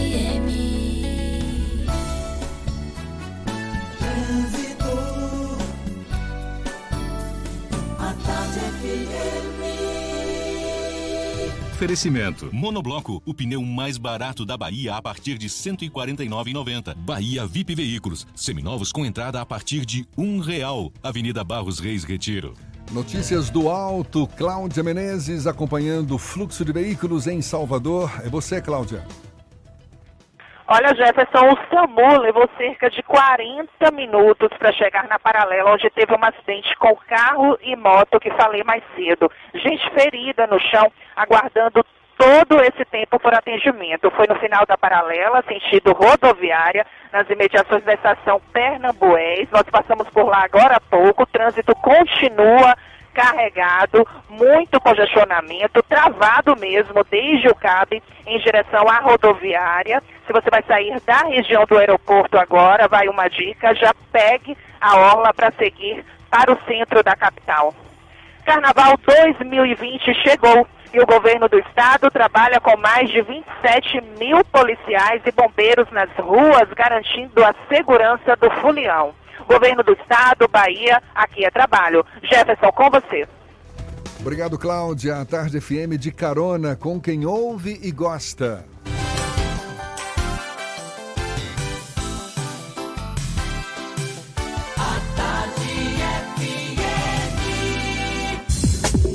Voltamos a apresentar Isso é Bahia. Um papo claro e objetivo sobre os acontecimentos mais importantes do dia. A gente lembra, você nos acompanha também pelas nossas redes sociais, o nosso aplicativo, pela internet no atardefm.com.br.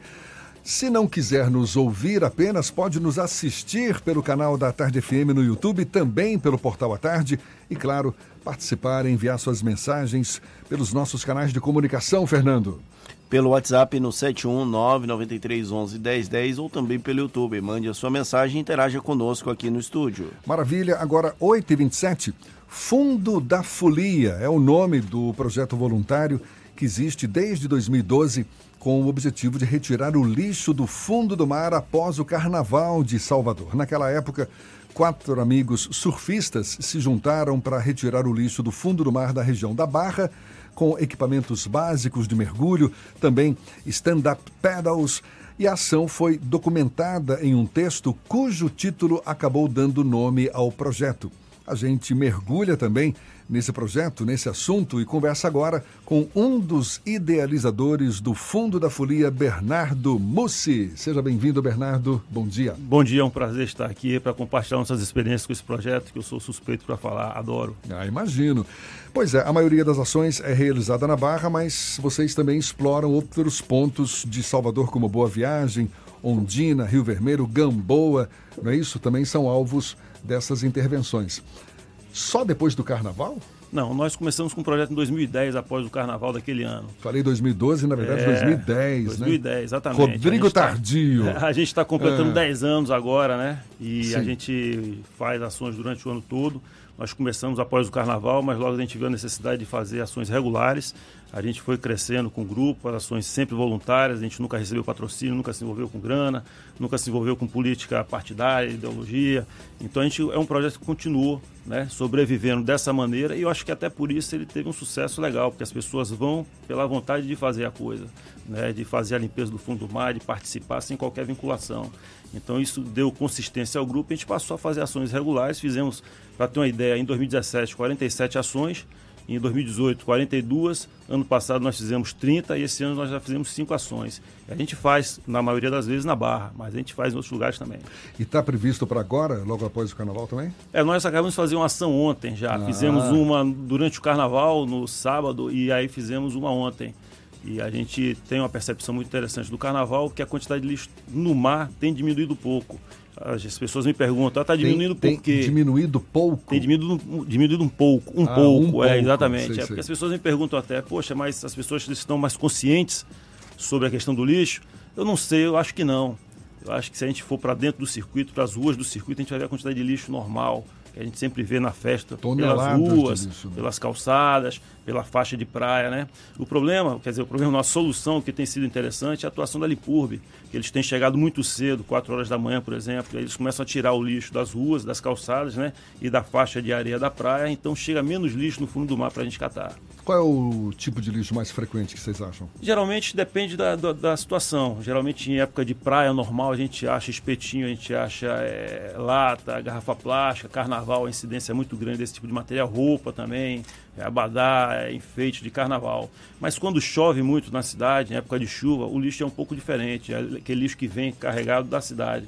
Né, que as pessoas às vezes não, não, não, tem esse, não tem essa ideia, mas joga o lixo lá em Periperi ou em algum São Caetano e vai pela rede de esgoto e vai bater no mar. Então a gente encontra alguma coisa diferente nessa época, muito mais plástico, é muito mais é, madeira, metal, uma série de coisas dessa natureza. Quantas pessoas participam desse projeto, Bernardo?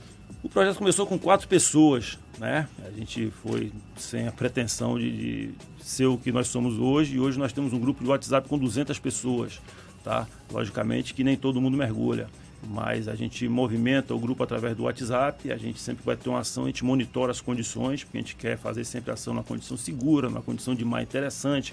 O objetivo do projeto não é só levar as pessoas para catar o lixo, a gente quer proporcionar a essas pessoas também uma interação com o mar, curtir o visual, fazer uma atividade física. E a gente tem feito muitas coisas na área cultural também. Né? O projeto hoje, a gente, como a gente fala, a gente não cata só o lixo.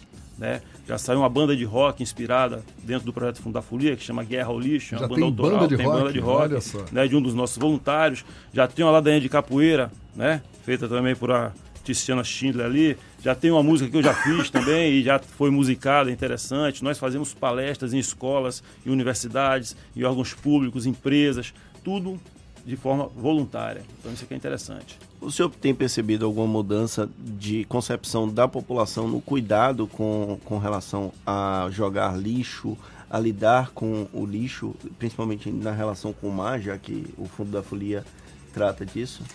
É, eu sou um pouco suspeito para falar sobre a questão da conscientização pela experiência que eu tenho, é que nós temos dentro do projeto. A gente faz desde 2010, a gente percebe que se houvesse, né, não só pela gente, mas esse trabalho que todo mundo faz, que o serviço público faz, que a imprensa faz, que os artistas fazem, sempre pedindo para não jogar o lixo, a gente ia ter um resultado diferente, eu acho. Então, eu sou suspeito para falar, eu acredito que o resultado é muito lento se houver. né. Eu acho que medidas interessantes são medidas restritivas, até como São Paulo está fazendo agora, né, de restringir lá o pratinho descartável, o talher descartável, o canudinho. Eu acho que isso é importante. Né? Senão a gente vai ter um resultado a muito longo prazo, né? vai demorar demais, na minha percepção. Então eu sou muito dessa questão de ter uma medida mais incisiva. Você já tem noção de quantas toneladas o seu grupo já retirou de lixo do mar? Olha, a gente chegou até a contar, né, durante um período, alguns estudantes da Universidade Federal da Bahia, do IF Baiano também participaram do projeto e começaram a fazer uma catalogação do livro, do lixo, da quantidade, do volume. Mas como a gente faz muitas ações, ficou meio inviável, porque nós temos 47 ações em 2017, né, 42, então tem que ter sempre alguém para catar e fazer aquele, aquele dado. E a gente achou que isso, como eu falei, a gente é meio banalizada a coisa da conscientização, do não jogue o lixo né, no chão. Então a gente achou que não ia adiantar muito, porque a gente já sabe que são várias toneladas, os levantamentos são esses, a gente já sabe que tem muito lixo no oceano, que os peixes estão comendo plástico, a gente está comendo plástico, né? Então a gente acha que é muito mais interessante a gente fazer algo né, associando o nome à, à, à, ação do lixo, como a gente sempre faz. Toda ação que a gente faz a gente batiza com um nome diferente. Fizemos aí o Carnaval, Show, em, em, referência ao Carnavalizou, né? então a gente fez Carnaval Show, né? A gente sempre faz uma ação assim com esse propósito.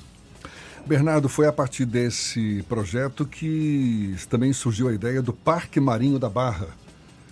É, exatamente. Como é, que, como é que é a história desse Parque Marinho da Barra? É justamente por isso. Do, nós começamos em 2010, em 2012, a gente sentiu a necessidade de fazer algo diferente, deixar alguma coisa de concreto para a cidade, porque a gente só fazendo ação, divulgando nas redes sociais, já tivemos várias vezes na, na rede nacional de televisão, em rádio, em jornais, em todos nas redes sociais, né? A gente sempre bomba muito com nossas ações, mas a gente achou que a gente estava enxugando gelo, porque a gente fazia aquilo e a gente não conseguia ver um resultado.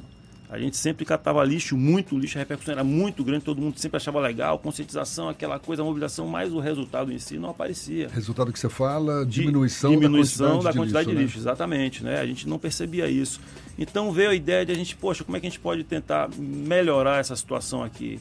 Pô, vamos tentar criar aqui entre o Farol e o Porto da Barra uma unidade de conservação ambiental, né?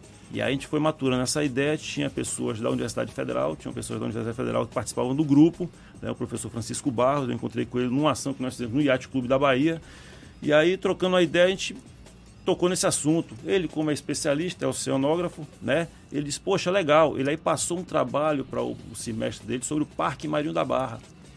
E a gente aí foi amadurecendo essa ideia. Depois que o trabalho foi feito lá, a gente preparou uma apresentação no notebook, né? fizemos uma apresentação e aí partimos para compartilhar essa ideia.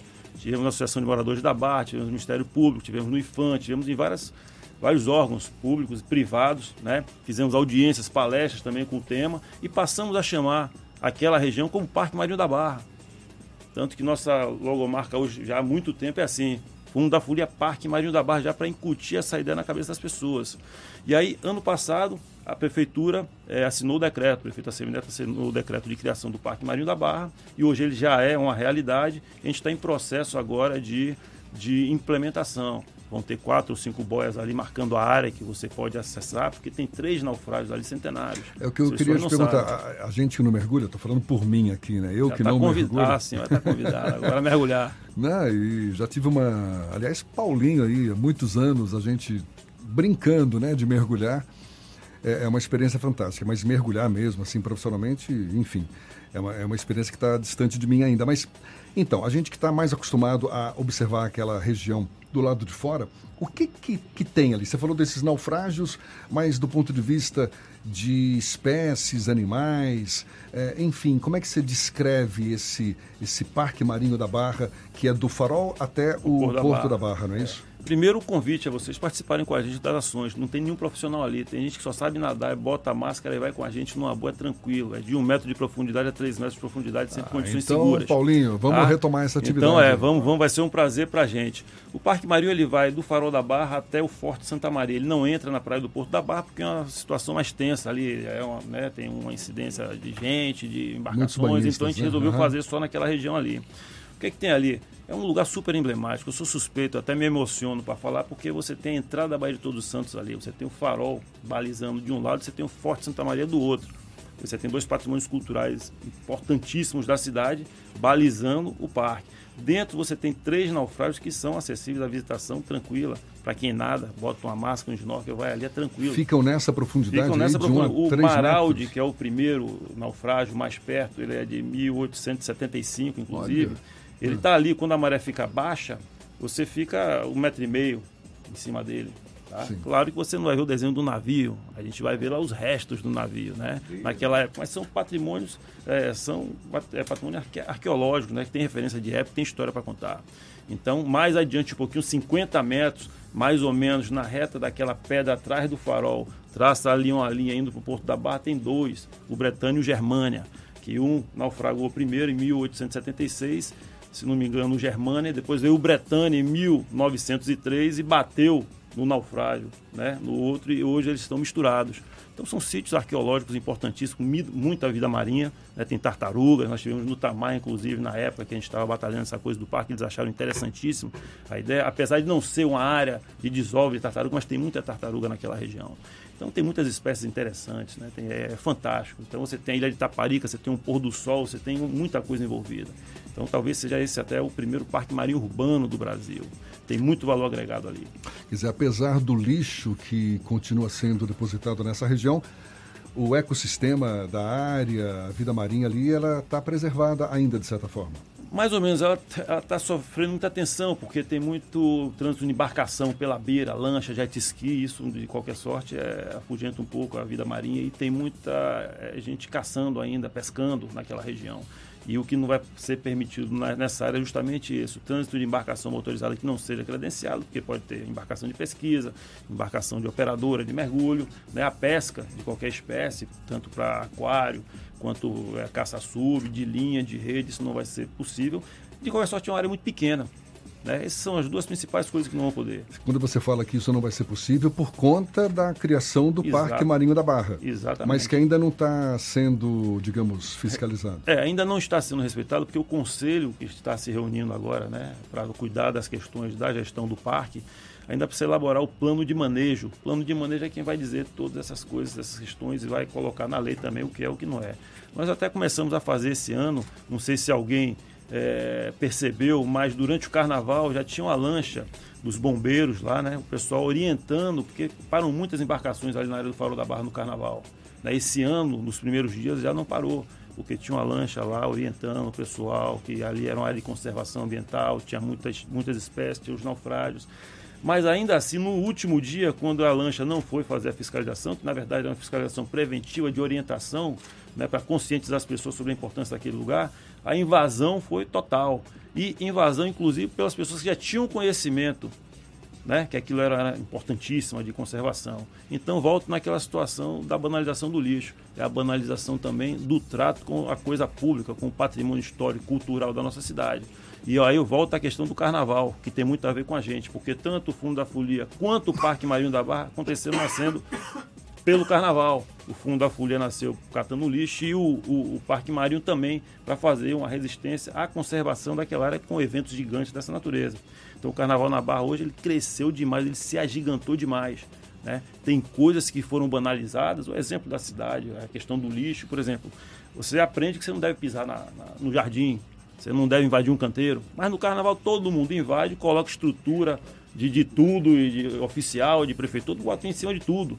Né? Você ah, não faz xixi, não pode fazer xixi na rua. No carnaval todo mundo faz xixi na rua, todo mundo faz de tudo. Faz, né? Ah, preserva os patrimônios históricos, o farol da barra, o Forte Santa Maria, todo mundo invade, bota coisa em cima, o infante, ah, não pode botar uma árvore na frente do farol, não pode plantar não sei o que na frente do Forte Santa Maria. No carnaval acontece de tudo. É, então a é. vocação é... do bairro é uma vocação diferente do que aquilo que está sendo feito no carnaval.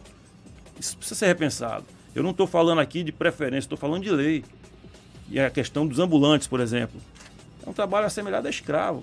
Jornada exaustiva de trabalho, em condições degradantes, é o que a gente vê.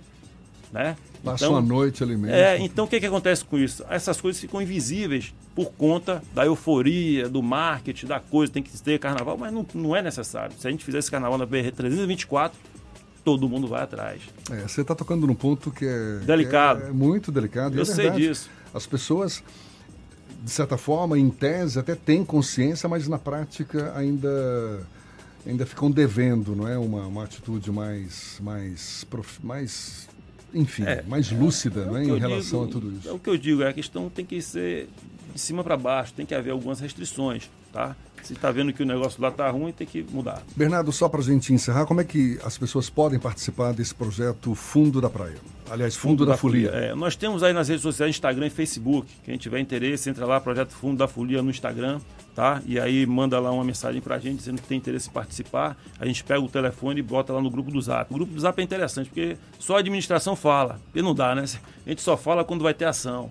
Então todo mundo pode ficar tranquilo que se entrar no grupo do Zap não vai ficar aquela coisa de bom dia, boa tarde, boa noite, é tranquilo. Só a gente fala, valeu? Que cansa muita é, gente. Cansa, é, é, espanta muita gente. Bernardo Mossi, um dos idealizadores do projeto Fundo da Furia, parabéns pela iniciativa, muito legal. Que esse nosso papo aqui sirva para conscientizar cada vez mais as pessoas, não só conscientizar, mas para colocar em prática ações que defendam a nossa, o nosso meio ambiente e, no caso aqui em especial, o fundo do mar da Barra. Valeu, Bernardo. Muito obrigado e um bom dia para você. Valeu, eu que agradeço. Estamos agora com a campanha Me Educa Folia, que é justamente isso, educação na folia. Valeu, bom dia a todos. Foi um prazer estar aqui. Espero vocês por lá. Tá certo. Agora 17 para as 9 na Tarde FM. Você está ouvindo Isso é Bahia. Na Danton a festa continua. Peugeot SUV Week, uma nova chance de festejar seu Peugeot Zero. Pagamos até 100% da tabela FIP no seu usado na troca por um novo SUV Peugeot da linha 3008 e 5008 e novo SUV Peugeot 2008 Aluripec THP ou Grife. E mais, novo SUV Peugeot 2008 THP com taxa zero. Ainda pagamos até 100% da tabela FIP no seu usado. Últimos dias, só até sábado. Confira condições na Danton Bonoco. No trânsito dê sentido à vida. Rapaz, opa ali. Opa aquela mulher meteu o shortinho só pra provocar. Relaxe, velho, é só a roupa. Que nada, vá por mim. Ali você tem que olhar de cima a baixo até ela se tremer todinha. Só se for de medo, né? Pega a visão, brother, pega a visão. Nesse carnaval, tá todo mundo de olho no seu assédio. Na folia e no ano todo, pega a visão e respeita as minas. Governo do Estado. Bahia, aqui é trabalho. Nesse carnaval, o Team Black tem uma oferta imperdível. Samsung Galaxy A30s por apenas 899 reais à vista no Team Black. São 10 GB para usar como quiser e 10 GB para vídeos. Aproveite muita internet para navegar na velocidade 4.5G da TIM. Quer cair na folia? Então vá a uma loja TIM e garanta o seu Galaxy A30s por apenas 899 reais à vista. Saiba mais em tim.com.br. Só na Caoa Chery você conquista seu primeiro SUV pelo melhor preço. Tigo 2 a partir de R$ 61.990, com entrada mais 36 parcelas, com taxa zero ou bônus de 4 mil reais na compra. Venha agora fazer um test drive na Caoa Cherry de Salvador e saia de SUV novo. Avenida Luiz Viana 7851, paralela. Telefone 30396767. Consulte condições em caoacherry.com.br. No trânsito dê sentido à vida. Com os avanços tecnológicos, muitas dúvidas surgem. As máquinas vão roubar nossos empregos? Eu estou preparado para as inovações do mercado? Pois é, o seu futuro precisa de respostas. E para isso você pode contar com a Pós-Cimatec. Venha estudar em um dos maiores centros tecnológicos do país e tenha contato com professores experientes que vivem na prática o dia a dia da inovação. Só a Pós-Cimatec une conhecimento teórico à aplicação prática, numa infraestrutura diferenciada para você ser reconhecido pelo mercado. Acesse possimatec.com.br e escolha seu curso. As informações sobre a influência da economia na sua vida, com o jornalista e economista Armando Avena. Falando de economia. Carnaval acabou e o governo precisa explicar por que a economia brasileira está travada. A taxa de juros é a mais baixa da história. A inflação está sob controle. A reforma da Previdência foi aprovada e outras reformas estão sendo encaminhadas e mesmo assim a economia não cresce. O economista John Keynes dizia que o investimento é a mola propulsora do crescimento e que ele não cresce quando há incerteza com relação ao futuro. E as declarações reincidentes do presidente da República criam essa incerteza e inibem o investimento. O investimento externo, por exemplo, foi desestimulado pois a imagem do Brasil no mundo passou a ser a de um país inimigo do meio ambiente. E as grandes empresas mundiais não investem em países com essa imagem. O investidor nacional não está investindo, pois o governo não dá segurança quanto ao futuro. Afinal, são crises diárias com a imprensa, com governadores de vários estados, com o Congresso Nacional, com o Supremo Tribunal Federal e por aí vai. A teoria keynesiana diz que se as expectativas são incertas, se a crise é uma possibilidade e está no ar, os empresários não fazem investimento. E o pior é que as pessoas também ficam com medo e adiam o consumo porque não vão se endividar sem saber o que vem lá na frente. Em resumo, o presidente da República precisa deixar de criar crises e dedicar-se ao crescimento da economia e administrar a paz do país que está governando. Você ouviu Falando de Economia, com o jornalista e economista Armando Avena. Voltamos a apresentar Isso é Bahia. Um papo claro e objetivo sobre os acontecimentos mais importantes do dia. Agora 8h48, a gente dá um pulo a Teixeira de Freitas, extremo sul da Bahia, para ouvir as notícias de Jajá, da Eldorado FM. Bom dia, Jajá. Jajá. Cadê você? Bom dia, Jefferson. Jajá? Bom dia a todos os ouvintes da Eldorado FM. Também a vocês que nos acompanham aqui, a programação do Isso é Bahia. Bom dia, Fernando. Olha, informações aqui do Extremo Sul. A Prefeitura de Teixeira de Freitas, por meio da Defesa Civil, o órgão municipal ligado à Secretaria de Segurança e Cidadania, realizará agora no mês de março o início do cadastramento de escolas para a formação de prevenção e acidentes domésticos e primeiros socorros. Isso é uma coisa interessante. Esse treinamento é voltado ao público infanto-juvenil das escolas públicas municipais e são gratuitos com vagas limitadas. Informações aqui da BR-101, né, a volta para casa do, após o carnaval, carnaval. Seis pessoas ficaram feridas durante um acidente ocorrido entre dois carros de passeio na tarde desta quarta-feira, ali é, na BR-101, próximo já ao distrito de Montinho, Montinho que pertence a Itamaraju. Né, os veículos colidiram de frente e o forte impacto deixou seis vítimas né, de precisarem ser resgatadas por duas equipes do SAMU, que foram acionadas por pessoas que presenciaram ali o acidente. As identidades das vítimas não foram divulgadas, só cinco vítimas foram encaminhadas para o Hospital Municipal de Tamaraju e uma que tem ferimentos mais leves eh, foi atendida e ficou no local. Já o estado das demais vítimas também não foi divulgado, né? Ah, só para lembrar aqui que a Polícia Rodoviária Federal esteve no local do acidente e registrou a ocorrência. Voltamos ao estúdio de Salvador, Jefferson e Fernando. Valeu, Jajá. Agora 8h50 e temos notícias também da redação do Portal à Tarde com Thaís Seixas. Bom dia, Thaís. Bom dia, Thaís. Hoje estão nos diz nos. Ela né? está falando, mas está bem distante. O que terá acontecido? Volte para a gente, Thaís, por favor. Cadê você, Thaís? Enquanto Vamos de isso, esportes, Vamos lá, Jefferson. olha, o Bahia venceu de novo. É, tem que tapar o buraco aqui. O Bahia venceu de novo o Nacional, desta vez no Paraguai, pelo placar de 3 a 1 na partida de volta da primeira fase da Copa Sul-Americana. Os gols foram de Elber e Gilberto duas vezes. Essa foi a primeira vez na história que o Bahia venceu jogando no exterior. O próximo adversário na Sul-Americana vai ser conhecido após sorteio. O Bahia volta a campo no próximo domingo, vai ser às 4 horas da tarde, com a equipe Sub-23, que faz o clássico com Vitória no Barradão pela sexta rodada do Campeonato Baiano. Falando em Vitória, em jogo válido pela Copa do Nordeste, o Vitória enfrenta hoje o CRB de Alagoas às 8 da noite no Barradão. A principal novidade foi o retorno de Alisson Farias, que desfalcou a equipe nos últimos três jogos.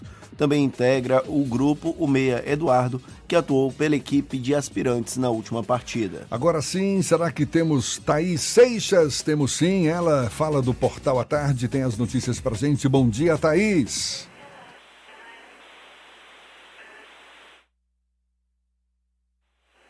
Então, então Thaís vai ficar para depois. A gente segue.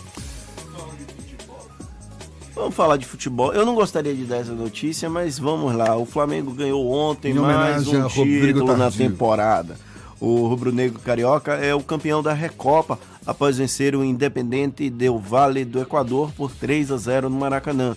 No jogo de ida em Quito, os dois times empataram por 2 a 2. A Recopa é a disputa do campeão da Copa Libertadores da América com o campeão da última Copa Sul-Americana.